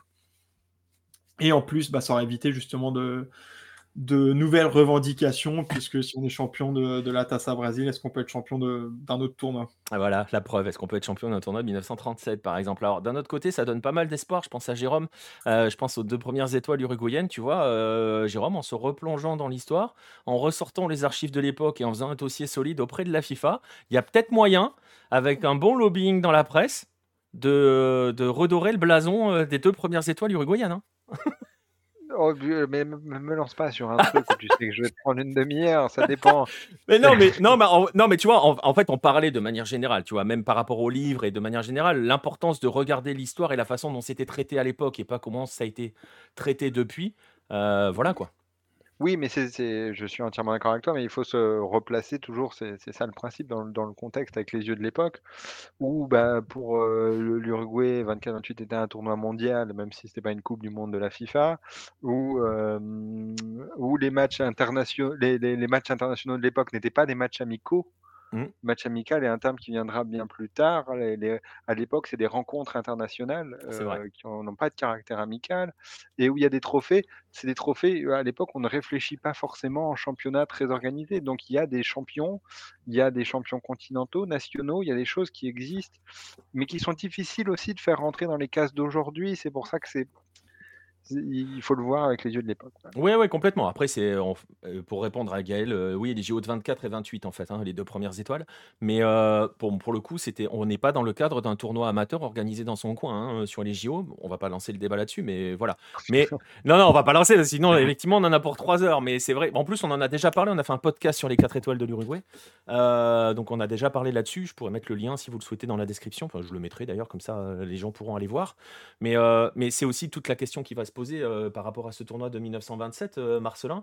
Alors, tu le disais, si on n'avait pas entre guillemets, donné un caractère championnat officiel à la Tassa Brasil, ça n'aurait pas ouvert la porte à toutes les revendications du monde. parce que le souci qui est posé par toutes ces décisions-là, c'est justement que ça a ouvert la porte à toutes les revendications au niveau des compétitions nationales. C'est tout le monde s'y met, tout le monde y va à fond, quoi. Oui, du coup, forcément, ça, ça a ouvert la porte. Je vais répondre à une question du, chat de Nostro. Ouais, vas-y. sur comment les spécialistes se basent pour, pour rendre ces compétitions équivalentes à un Brésilien. Euh, c'est surtout le, traitement de l'époque. En fait, ils arrivent à trouver une coupure de, presse en disant euh, Atlético champion du Brésil. En gros, si tu as, un article écrit par un mec qui marque champion du Brésil, c'est bon. Dossier. Euh, sur ce championnat, c'est vrai que j'ai un... Bon, maintenant, la CBF l'a déclaré brésilien, donc on, va le considérer comme ça, mais c'est vrai que bon, ça n'a quand même pas le, même poids qu'un tournoi de Roberto Gomez Pedrosa, par exemple. Et donc, oui, ça, a ouvert euh, des portes. Euh, donc, il y a par exemple euh, l'América, donc un club de, Rio qui était un grand club à l'époque. Maintenant, c'est un peu plus compliqué, mais qui a fait une demande en 2021 aussi à la CBF pour que le, titre de la Copa dos Campeões de 82 soit reconnu comme un Brésilien. C'était un tournoi où la CBF a invité tous les, tous les clubs champions d'un tournoi de la CBF euh, et l'Américain l'avait gagné alors qu'ils n'avaient jamais gagné de, tournoi de la CBF. Déjà, ça, ça pas mal. Incroyable. Mais euh, ils avaient disputé 15 tournois de la CBF et, euh, et c'était un club régulier du, tournoi Rio São Paulo, donc il lançait du, du Roberto Gomez Pedrosa. C'était, il y avait les quatre de Rio et après soit Bangu, soit, soit l'América. Donc ils avaient été invités, ils avaient gagné. Et ils ont demandé à la CBF que ce soit un Brésilien rouge. Ils n'ont pas eu de, de réponse encore. Euh, mais là, ça va poser d'autres problèmes parce que le Brasileirão existe véritablement à cette époque-là. Là où les autres peuvent s'amuser, c'est qu'il n'y a pas d'équivalent. Tu vois, sur les périodes antérieures à 71, il n'y a pas d'équivalent. Donc là, on va être dans le combat, euh, voilà, comme on disait, un petit peu de sémantique, d'articles, tout. Là, pour le coup, à partir de 71, le champion du Brésil, c'est celui qui a gagné le Brasileirão. Oui, sauf que du coup. Mais oui, mais euh, ça les empêche pas. Comme tu as eu 67-68, tu as eu Tassa Brasil et Roberto Gomes Pedrosa, pourquoi tu peux pas avoir de. Comme diraient les supporters de Toulouse sur un malentendu. Donc, euh, oui, non, ça, ça n'empêche pas de, demander. Euh, il y a eu aussi, donc, en 69, euh, un tournoi que la CBF avait créé pour envoyer un représentant à la Libertadores 70. Au final, il n'y aura pas eu de club brésilien à la Libertadores 70, mais il y a quand même un, vainqueur qui est Grêmio Maringa, donc un club du. Euh, qui avait gagné ce tournoi, donc il pourrait aussi de, demander euh, à ce que ça soit un Brésilien. Et on voit aussi le, débat pour la, série B, donc la, deuxième division. Euh, parce qu'en 86, il y a eu un tournoi parallèlo. donc en fait, il y avait quatre groupes et les vainqueurs pouvaient disputer le Brésilien de la même année. Donc ça pourrait être une, vu comme une deuxième division. Donc la, CBF a autorisé ces quatre clubs champions à revendiquer le titre de série B mais il faut que la demande soit, soit faite par la fédération d'État. Donc, euh, je crois qu'il y a des, clubs qui sont en cours pour, euh, avoir une série B. Donc, ils cherchent la coupure de presse qui atteste du fait qu'ils ont été. non, mais, mais, mais, vous voyez, alors on en rigole, on en rigole, mais euh, après, c'est, on pourrait dire, tiens, c'est des petites batailles anecdotiques pour aller gratter une étoile en plus ou des choses comme ça. Mais bon, sur des périodes où c'est un petit peu plus compliqué de juger, et Barcelone l'a dit, hein, on va le dire clairement, les, les périodes avant 71 et même au-delà, c'est du début du profet, on va dire de 33 à 71, c'est assez compliqué parce que c'est assez flou du point de vue compétition nationale. Mais c'est vrai que voilà, ils se battent surtout. on parlait tout à l'heure du côté, c'est important de regarder l'histoire, de regarder comment les choses étaient traitées et tout et tout. On en parle avec le livre, on en parle de manière générale. Et on s'aperçoit qu'au Brésil, donc là, vous entendez, ils s'écharpent sur des titres nationaux, mais ça suffit pas. Hein. Ils s'écharpent aussi à l'international. Ils veulent des, trophées internationaux qu'ils ont disputés, hein, euh, Marcelin. Hein. Ils vont sur tous les, domaines. Hein. Oui, là, c'est le grand combat de Palmeiras quand on pense à compétition internationale. Euh, puisqu'ils ont gagné la Copa Rio 1951 et il va que ce soit reconnu comme un mondial des clubs. Alors pour les supporters, c'est le cas parce qu'en 2014, il y a eu le comité exécutif de la FIFA qui a fait de la Copa Rio, là, ouvrez les guillemets, première Coupe mondiale de club. Donc, ça, serait, ça serait un mondial. mais par contre, en 2017, la FIFA avait accepté la proposition de la Comebol qui reconnaissait la Coupe intercontinentale, donc l'affrontement entre le vainqueur de la Copa Libertadores et la, Coupe des clubs champions, comme un mondial des clubs, ce qui me semble assez logique. Euh, et en même temps, la FIFA a dit qu'ils attribuaient pas le même caractère à la Copa Rio 1951. Euh, euh, Infantino a même déclaré en 2019 pour les, les miracles, demander à quelqu'un d'autre à propos de l'officialisation de, de, ce titre. Infantino en français leur a dit démerdez-vous. Mais il y a toujours cette, question du, vocabulaire, de comment on considère les choses, puisque bah, Palmeiras a, joué depuis le, vrai mondial des mm. clubs, on va dire.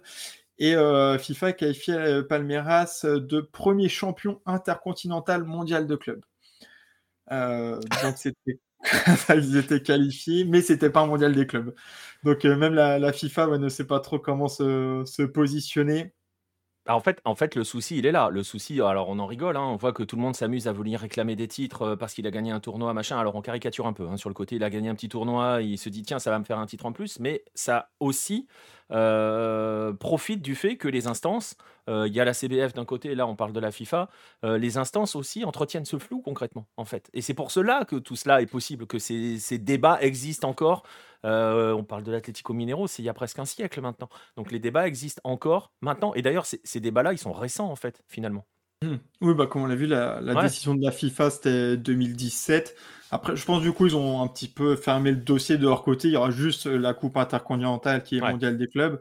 Et c'est vrai que si tu dis Copa Rio 1951, c'est aussi un mondial, bah, derrière, c'est déjà le cas. Tu as, Fluminense qui a remporté la compétition l'année suivante, qui est déjà plus du tout le même poids, mais ils l'ont remporté, donc ça sera aussi un, mondial.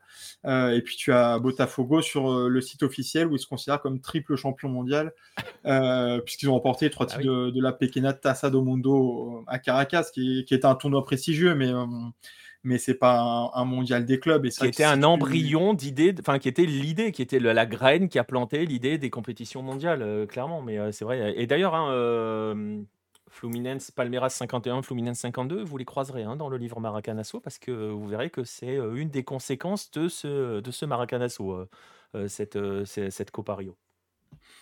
Et bah, du coup, justement, sur, sur la FIFA, la, la a un peu réagi pareil avec un autre tournoi précurseur qui était le, le c'est Copa dos Campeões, je crois, de 1948, qui a été remporté par Vasco, où là aussi il y avait différents champions nationaux. Donc c'est aussi euh, un embryon, mais euh, donc la, la a reconnu le caractère précurseur de, de cette compétition sans que ça soit une Copa Libertadores.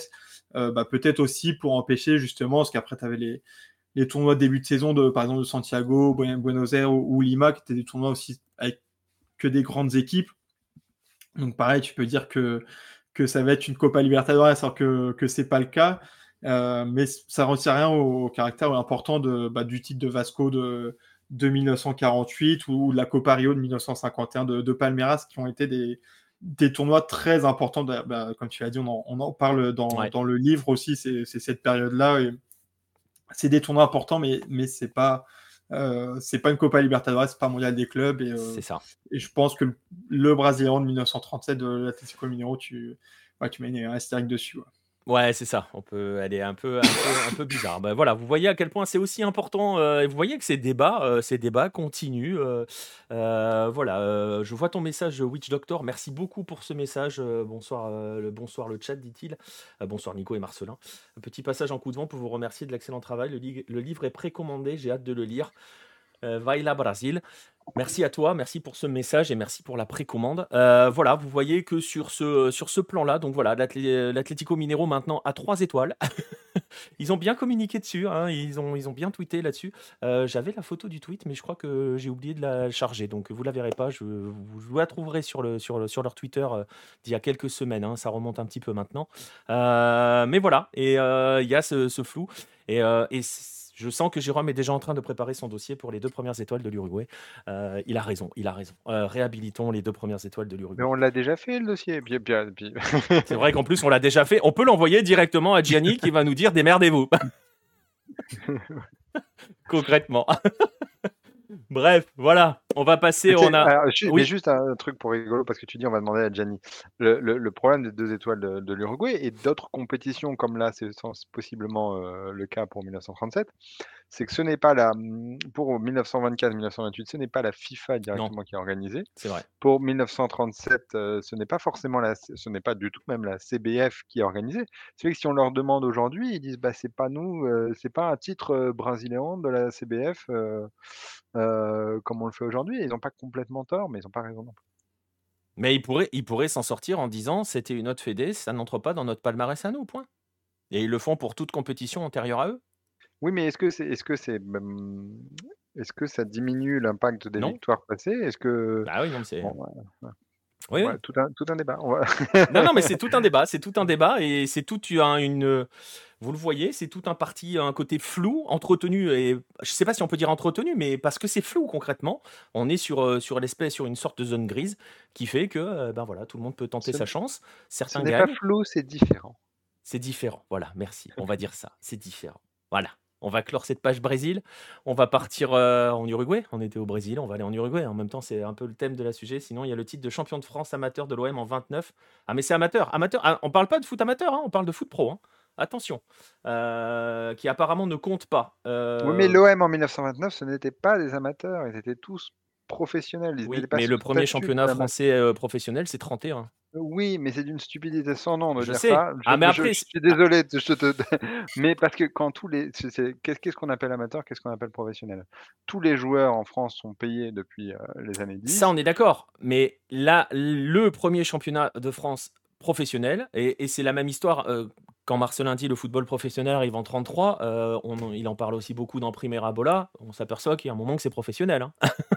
Euh, voilà. Et, et c'est pas à toi que je vais l'apprendre avec l'Uruguay aussi, où ça fait un petit moment que tout le monde est pro. Mais dans les statuts, dans les statuts, le palmarès professionnel en France démarre en 31 ou 32. Euh, point. Avant, c'est amateur. Donc et, euh, là. Et, et c'est et je vais même te pousser plus loin la logique. Avant, quand le, championnat français devient vraiment un championnat de France, parce qu'avant c'est des ligues et une Coupe de France. Mais les vainqueurs de Coupe de France, qui était le titre jusqu'à 1926-1927, qui était le titre qui faisait vibrer tout le monde, où on était champion de France quand on avait gagné la Coupe de France. Il faut l'avoir en tête. Je dis pas que c'est, je, dis pas qu'il faut le rentrer dans le palmarès. Je dis pas qu'il faut. Mais c'était la compétition de l'époque. Il n'y en avait pas d'autres au niveau national. Le vainqueur de la Coupe de France était champion de France. C'était ah, indiqué comme ça dans la presse de l'époque. Vrai. Donc, il voilà, il faut l'avoir en tête. Et l'OM bat 7 en 1924 lors d'une finale mémorable, où les gens reprochent que dans cette finale, ce soit deux villes de la même ligue, c'est-à-dire de la Ligue Méditerranée. Ouais. non, mais ça s'entend. Mais après, sur la Coupe de France, tu peux t'en sortir. Je vois le message de Gaël qui dit la Coupe de France, c'est amateur, faut pas les compter. Bah, la Coupe de France peut encore aujourd'hui être gagnée par un amateur. Donc, bon, ça arrivera jamais. Mais dans l'absolu, dans les faits, tu peux. Donc, euh, mais de là, est-ce qu'on doit reconnaître les premières Coupes de France comme des championnats de France? Euh, Marcelin vous a parlé de la Tassa Brasil. Hein? Et, voilà, c'est le, le vrai débat. C'est le vrai Est-ce qu'on doit prendre certaines équipes de nationales aujourd'hui en France comme des équipes amateurs? Ouh là là, alors là, si tu me lances dessus, mec. Ah bah voilà, non mais faut qu'on sauf qu'à un moment donné, il faut du. Voilà, on est d'accord, on est d'accord. Il y a, y, a, y, a, y a, cette zone grise qui est difficile. Euh, il n'y a, pas de, a pas de réponse en fait claire. Et c'est aussi pour cela qu'il il y a ces débats-là, concrètement, qui existent et qui continuent d'être entretenus. Et bon courage aux instances. Mais en fait, il faudrait aussi que les instances prennent leurs décisions, hein, concrètement, plutôt que tu vois que euh, nous la fasse à la Gianni, euh, démerdez-vous. Non, ils prennent une décision. Elle sera contestée quoi qu'il arrive. Donc, euh, voilà, prenez, prenez la décision et cherchez pas des pirouettes ou voilà. Mais bon, bref, c'est comme ça. C'est comme ça. On va passer en Uruguay? Enfin, en Uruguay. On va être en France un petit peu quand même. Ah non, allez voir. on va sur, la côte méditerranéenne. Ouais, on va rester sur la côte méditerranéenne. Monsieur était à 7 à Marseille. Je ne sais pas s'il y a un message caché. Hein. J'ai l'impression que Jérôme se sent pas très bien à Paris. Mais allez, on file, on file en Uruguay. Enfin, vous allez voir.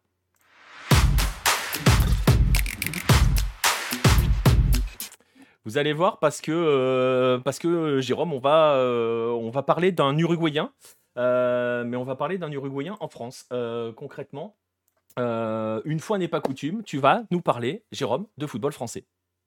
Et oui, en effet, pour revenir sur une actualité qui est un peu passée sous les radars, euh, le 7 septembre, euh, l'équipe euh, sort une brève indiquant que l'AS Monaco est très fier d'annoncer l'élection de Juan Sartori, vice-président du club, comme représentant au sein de la subdivision 1 de l'ECA, l'association des, clubs européens, enfin, qui regroupe certains clubs, hein, parce qu'a priori, tout le monde n'est pas le bienvenu.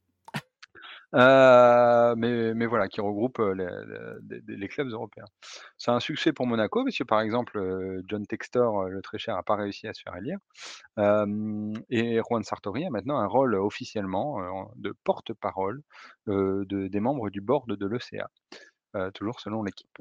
Plusieurs autres quotidiens bah, reprennent la brève qui a été diffusée par l'AS Monaco, mais le quotidien sportif français de référence ne manque pas d'ajouter un point essentiel pour expliquer comment Juan Sartori, complètement inconnu en France, hein, c'est-à-dire que là, j'imagine que nos auditeurs ne connaissent pas qui il est. Ou alors ils sont supporters de Monaco. oui, mais même, et, encore, j'ai envie de dire, et encore. mais donc l'équipe précise comment il en est arrivé là, il est vice-président, mais aussi et surtout entre guillemets, je cite, gendre de Dimitri Ribelovlev, président du club. Euh, Sartori a en effet rencontré Yekaterina Ribolovleva euh, à Lausanne en Suisse, au sein de l'école des hautes études commerciales, quand ils faisaient leur petit diplôme à l'époque. Euh, et donc Sartori est le beau-fils de Ribolovlev. Voilà, alors tu le disais, donc. Le, gendre. Le gendre. le, gendre. Il est le gendre de Dimitri Ribolovlev. on va justement, tu le disais, il est inconnu en France ou presque. Euh, je découvre l'existence de ce monsieur en ce moment même, nous dit Nostromo. Bah voilà.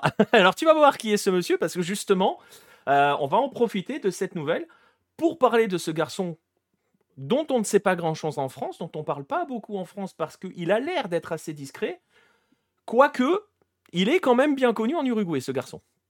Oui, parce que le garçon est uruguayen, donc hein, c'est pour ça que j'en parle à l'heure actuelle. Euh, et donc la question, c'est en effet qui est Juan Sartori euh, En espagnol, qui est Juan Sartori? Et euh, avant 2018, en Uruguay, même lui était un peu un inconnu, jusqu'à ce qu'il se présente à la primaire du Parti national pour l'élection présidentielle. Alors l'Uruguay a la même spécificité que l'Argentine, c'est-à-dire qu'il y a des primaires institutionnalisées qui sont organisées où chaque parti fait élire dans une sorte de d'avant-premier tour, de, de, à voir les élections présidentielles, le candidat pour chaque parti. Donc fin 2018, quand il annonce sa candidature pour le Parti national, tout l'Uruguay bruisse du nom de Sartori et il fait, la tour de, il fait le tour des plateaux télé avec en bandeau qui est Juan Sartori. Avec son statut de Golden Boy, il séduit une partie de la population en se présentant comme un libéral un libéral de droite, donc candidat au Parti national qui est plutôt de droite. Et après avoir fait sensation et menacé pendant un temps de créer une surprise, il échoue quand même loin derrière un, héritier de la politique uruguayenne, Luis Lacache Pau, le fils de Luis Alberto Lacache, qui était président dans les années 90. Euh, Lacache Pau d'ailleurs finit par gagner l'élection présidentielle, qui est le premier gouvernement de droite après 15 ans de domination de la gauche en Uruguay. Euh, je termine la parenthèse sur la politique uruguayenne, rassurez-vous, parce que je sens que je vais vous perdre rapidement. Euh, mais, le fait est que Non, mais en fait, le fait est que le jeune parvenu perd quand même face à l'héritage. Euh, tu vois, il reste quand même encore. Oui, mais il est il termine deuxième pour le Parti national, il fait 20 des voix de mémoire. Il termine, devant le défunt depuis, qui a été ministre de l'Intérieur, puis, il est malheureusement décédé, Jean-Jacques Larrañaga, qui était un pilier de la politique uruguayenne et donc c'était quand même une vraie surprise et tout le monde en a parlé, il a bousculé le paysage politique uruguayen concrètement, voilà, un petit peu ça. Et pendant toute sa campagne, on lui demande s'il est là pour rester, parce que personne ne le connaissait d'avant. Il a quitté l'Uruguay jeune, donc personne ne le connaît. Et lui dit oui, il est là pour rester. Il est pris au, pris au piège ou au prix au jeu. Il est candidat à un poste de sénateur durant l'élection générale qui a lieu en même temps que l'élection présidentielle. Et d'ailleurs, il est élu confortablement sénateur et devient le plus jeune sénateur de la législature du haut de ses 38 ans, euh, dans un rôle de sénateur en Uruguay qui a quand même une vraie valeur. Hein. C'est une chambre haute qui a un petit peu plus de pouvoir qu'en France, euh, euh, où ça a plus des allures de maison de retraite. Pour le coup, en Uruguay, ça, a un petit peu plus de pouvoir. Encore des balles perdues qui partent. On va me dire à chaque live, il y a des balles perdues. Bravo, merci Jean. Oui, mais alors si tu as un sénateur, si tu as Roger Carucci qui t'appelle pour te, se plaindre, tu, me l'envoies. Je ne sais pas si quelqu'un va savoir qui est Roger Carucci dans sa live. Je ne euh, sais pas si un sénateur regarde ce live. non, voilà. Priori, on est tranquille. On est peinard. On peut y aller. Y Raquel Garrido qui était une célèbre suiveuse et, députée, donc elle n'est pas concernée. Non, et puis on s'est déjà pris la tête tous les deux sur Twitter, donc c'est bon. Donc, euh, bah, mais bah, ce qui est rigolo en Uruguay, c'est que depuis qu'il est élu sénateur donc à l'élection générale de fin 2019 et qu'il rentre euh, pour la législature qui démarre tout début 2020, euh, bah, la presse fait régulièrement écho de ses absences. Alors pendant longtemps, il a eu l'excuse du Covid un petit peu. là, c'est beaucoup moins le cas depuis quelques temps. Et ce qui est d'étonnant, c'est que pendant l'une d'elles, l'une de ses absences, il est remplacé par sa mère, qui est l'une de ses suppléants. il faut dire que Sartori bah, voyage beaucoup donc entre l'Uruguay, Monaco, mais aussi l'Angleterre, puisqu'il est toujours propriétaire d'une participation au sein du club de Sunderland, qu'il a acheté il y a plusieurs années, auquel il a fait venir notamment Kirill Louis Dreyfus, le, fils du défunt également, Robert Louis Dreyfus, qu'il a rencontré dans, le sud de la France, dans les cercles russo-méditerranéens. Donc on le voit, il est arrivé en Uruguay, il a bousculé un petit peu, il a tenté de renverser l'ordre établi. Je ne sais pas s'il avait véritablement, euh, y croyait véritablement. Enfin, il n'est pas passé loin quand même. Mais au final, on s'aperçoit quand même que, bah, un petit peu comme voilà, les gens, ne savent pas forcément qu'il est à Monaco aujourd'hui. Les gens ne l'ont pas vu venir en Uruguay. Euh, donc, on se retrouve avec le vice-président de l'AS Monaco qui a été candidat au, au primaire pour la présidence uruguayenne, qui est aujourd'hui sénateur et qui finalement a un parcours bah, pas trop connu, pas trop médiatisé. Il appuie pas trop là-dessus parce que euh, il pourrait, ça pourrait être un symbole de réussite, mais il le fait pas. Euh, parce qu'on parle quand même d'un gamin, enfin un gamin, oui, enfin non, il est plus jeune que moi. Alors faut que j'arrête de penser que les gens qui sont plus jeunes que moi sont des gamins. Il y en a beaucoup, beaucoup trop, qui sont plus jeunes que moi. Il a, il a quoi Même pas 40 ans, 38 ans il a 38, 39 euh, Tu me prends au débeauté, oui. Je crois, je crois que c'est ça. Je crois que c'est ça. et, et il a pas trop appuyé sur son parcours. Alors justement, c'est quoi son parcours à ce, à ce, à ce garçon, à ce Juan Sartori? Ben, sa biographie a un lien avec la France déjà, puisque Sartori est, sans doute francophone. Euh, peut-être nous écoute-t-il hein, lui-même. Euh, la bise. Euh, mais bon, étrangement, j'ai pas retrouvé aucune interview qui permet de le confirmer. Mais Sartori a beaucoup voyagé, puisqu'il a quitté l'Uruguay quand il avait 12 ans. Euh, sa mère voyageant beaucoup, euh, puisque sa mère notamment, qui est a fortiori francophone, puisqu'elle a un doctorat en sociologie de l'EHESS, euh, qui est l'école des études sociales de mémoire, j'ai oublié le deuxième S, qui est un institut qui fait partie de la Sorbonne. et sa mère a, obtient son doctorat avec un, sujet de sociologie sur la corruption en politique. Trois petits, silences. Après ce passage en France. Après. C'est bon, on peut y aller. Après ce passage en France, donc d'où le fait qu'il doit être très euh, probablement francophone. Sartori continue ses études en Suisse.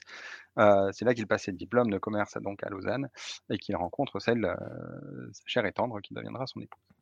Euh, très jeune, à la sortie des études, il fonde une société de gestion d'actifs, Union Agricultural Group, qui effectue des investissements en Uruguay, dont le premier, qui est célèbre, donc il en a parlé dans sa campagne, qui a investi en 300 000 dollars dans, une usine, enfin une usine à champ pour fabriquer des, produire pardon, des myrtilles.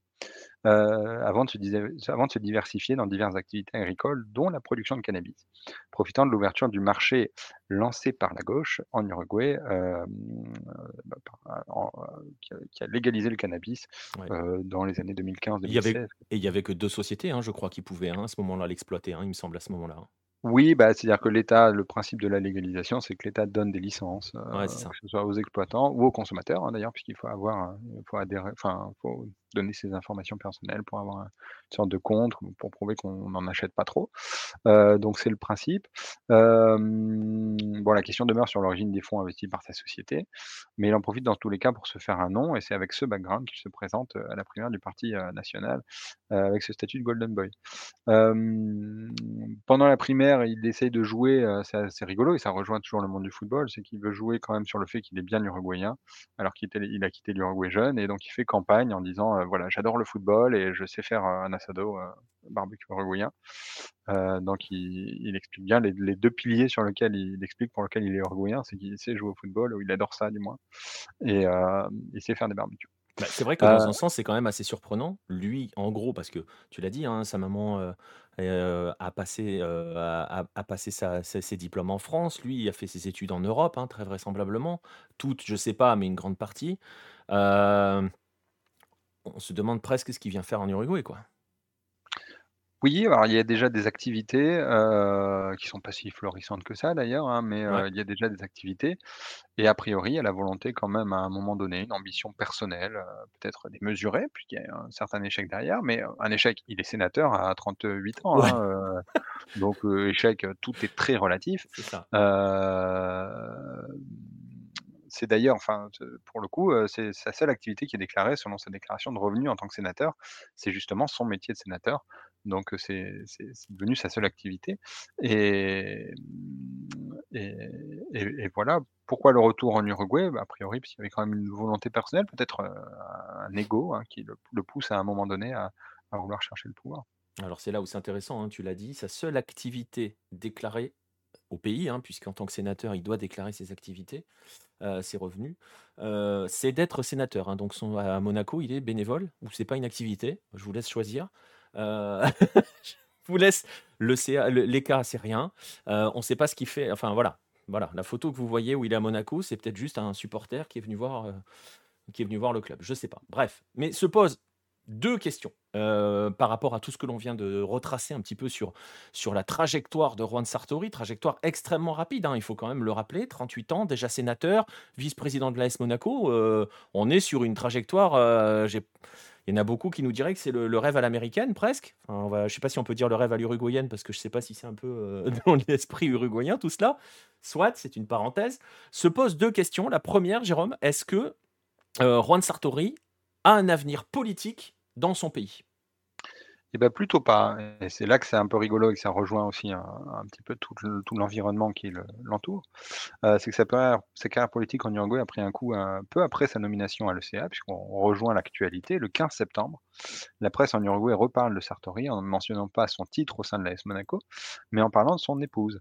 En effet, la Suprema Corte des Justicia, une sorte de cour suprême, hein, même si euh, juridiquement c'est pas exactement ça, mais euh, vous avez compris le principe, la plus haute euh, juridiction vient de décider à la majorité que Juan Sartori doit présenter, comme tous les élus au Parlement, une déclaration sur l'honneur de son patrimoine et de celui de son épouse, puisque ça concerne lui et son épouse. Bah oui, le patrimoine familial en fait.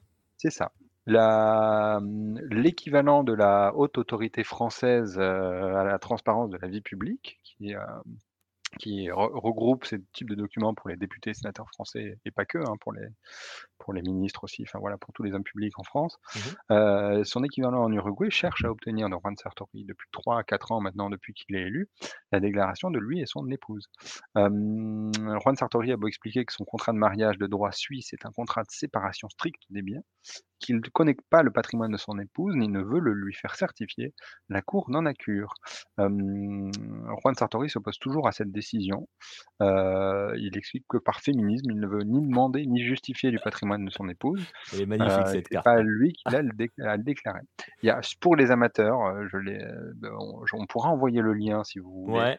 Il y a une décision de justice donc de la Cour suprême de 90 pages qui est magnifique d'ironie mordante et en même temps la décision est à trois voix contre deux, hein, donc ça se joue à pas grand chose. Euh, mais qui décrit par le menu tous les arguments juridiques sur le respect de la vie privée, sur le, féminisme, etc., le XXIe siècle. Et c'est assez rigolo à lire. Euh, et voilà, bon, c'est un petit peu de la mauvaise foi malgré tout, parce que évidemment, euh, la fortune de Yekaterina Ribolovleva provient de son père, hein, euh, que l'auteur de ces lignes ne veut pas diffamer. L'auteur de ces lignes, c'est moi. Hein, je suis en train de lire un petit texte que je m'étais préparé, évidemment. Euh, donc, je ne veux pas parler de Dimitri Ribolovlev, évidemment, que je respecte euh, à tout point de vue. Je vous laisse faire une recherche sur Google éventuelle. la décision. De toute façon, on peut rien dire. Il n'y a rien pour l'instant, donc on peut rien dire. Oui. Vous chercher. Voilà. Euh, donc la décision judiciaire, en, tout cas, éloigne un petit peu Sartori de, l'Uruguay parce que pour le coup, euh, c'est assez mal vécu, je pense, dans l'opinion publique euh, en général. Il a déjà déclaré qu'il ne serait pas de nouveau candidat à l'élection présidentielle en Uruguay. Alors que pour le coup, le président en exercice, la pas, ne peut pas se représenter, puisqu'un président en Uruguay ne peut faire qu'un mandat mandat. Euh, après, il est obligé d'attendre un, d'attendre 5 ans pour pouvoir se représenter. Donc il y avait une porte qui s'ouvrait dans l'absolu pour lui, mais il a déclaré qu'il, qu'il ne se présenterait pas. Après, on verra s'il tiendra parole. Hein. Oui, mais les élections sont bientôt. Non, il l'a déclaré là pour le coup. Euh, les, la, campagne pour les primaires commence presque déjà, parce que ce sera en juillet, juin-juillet 2024, quelque ah chose comme ça. Donc il me semble avoir déjà lu qu'il ne voulait pas se présenter. donc il aura tout son temps, dans l'absolu, finalement, parce que dans, son parti, c'est assez mal passé. Enfin, dans beaucoup de partis, c'est assez mal passé qu'un sénateur puisse dire bah, non, mon épouse, j'ai rien à lui demander, j'ai pas envie. donc il aura tout son temps. Surtout quand en plus, voilà, il est venu pour en jouant des épaules passer devant tout le monde et notamment ceux qui sont déjà en place, quoi. Donc. Oui, c'est ça. Le statut de Golden Boy, c'est vite à double tranchant quand même. Oui, c'est ça. Et puis dans une campagne à l'époque, c'est la spécificité des, primaires, c'est qu'au final, vous vous faites des ennemis dans le parti en face et vous arrivez aussi à vous faire des ennemis dans, votre bah propre parti. Euh, ce qui fait qu'il est dans une situation euh, de... précaire, disons. Ouais. Donc au euh pays, on voit l'avenir, c'est pas fou. Il donne l'impression d'un coq de basse-cour en dimanche, nous dit Nostromo. Hein, il donne l'invention d'un petit jeune qui arrive et qui débarque, hein, qui a un peu les dents longues, peut-être. Ouais, je me permettrai pas ce type de commentaire sur le genre de Dimitri ouais. Voilà. Ouais, voilà, mais fais-toi, Nostromo. Euh, c'était un plaisir de t'avoir croisé sur ce chat. Faut pas tout retoucher à ça. Arclu nous dit il est malin. Euh, oui, bah oui, euh, pour l'instant, oui, il est plutôt malin. On va voir jusqu'où. On va, on, va, on va poser justement la deuxième question. La première question, c'était son avenir. Euh, son avenir politique. Vous voyez qu'il n'y a pas l'air d'y avoir beaucoup d'avenir politique en Uruguay. Donc l'autre question, c'est quel peut être son avenir? Alors, dans le football, je ne sais pas s'il a des vues sur le football uruguayen, ça, on ne peut pas le deviner, mais son avenir, en tout cas, parce qu'il est quand même vice-président de l'AS Monaco, est-ce qu'il a un avenir dans ce, dans, à Monaco, dans le football européen, voire uruguayen? Est-ce qu'il a un avenir dans le football concrètement, ce garçon? Euh, alors, euh, euh, Oui, il a un avenir, a fortiori, puisque là on voit bien qu'il monte en gamme à Monaco. Il a pris le poste de vice-président il y a un an. Il, a, il devient représentant auprès de l'ECA. il y est de plus en plus souvent. c'est son objectif à terme, a priori, la présidence du club, même si je ne peux pas parler à sa place, mais du, du, moins il prend du galon au sein du club, disons.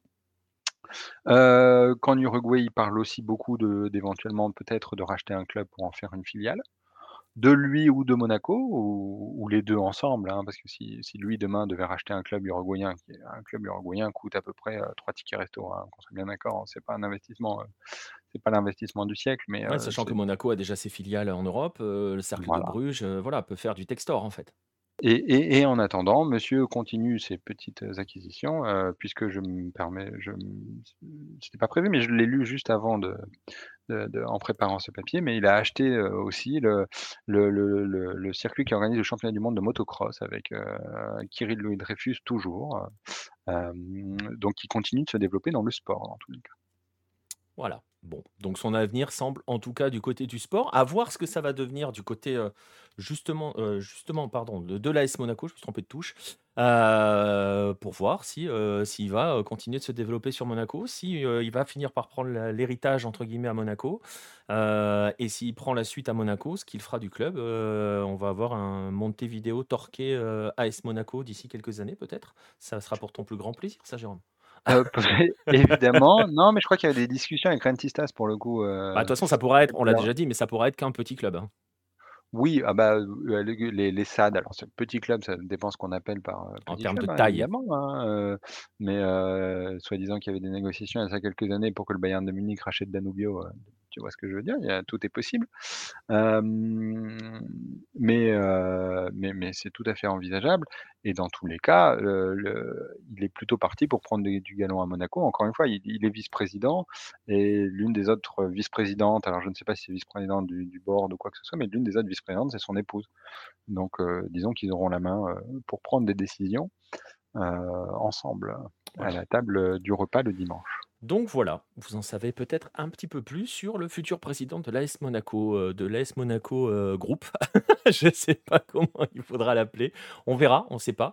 Euh, mais vous voyez en tout cas ce parcours très particulier, très étrange d'un garçon très discret. pour le coup, on peut lui laisser ça il est très discret, en tout cas chez nous.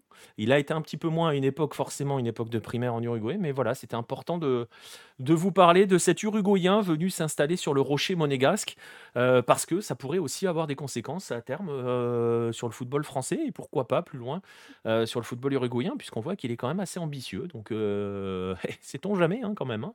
On ne sait pas jusqu'où ça peut mener tout ça. Donc voilà, voilà le, le petit focus que Jérôme voulait vous faire sur Juan Sartori. Maintenant, quand vous croiserez son nom, vous saurez qui c'est.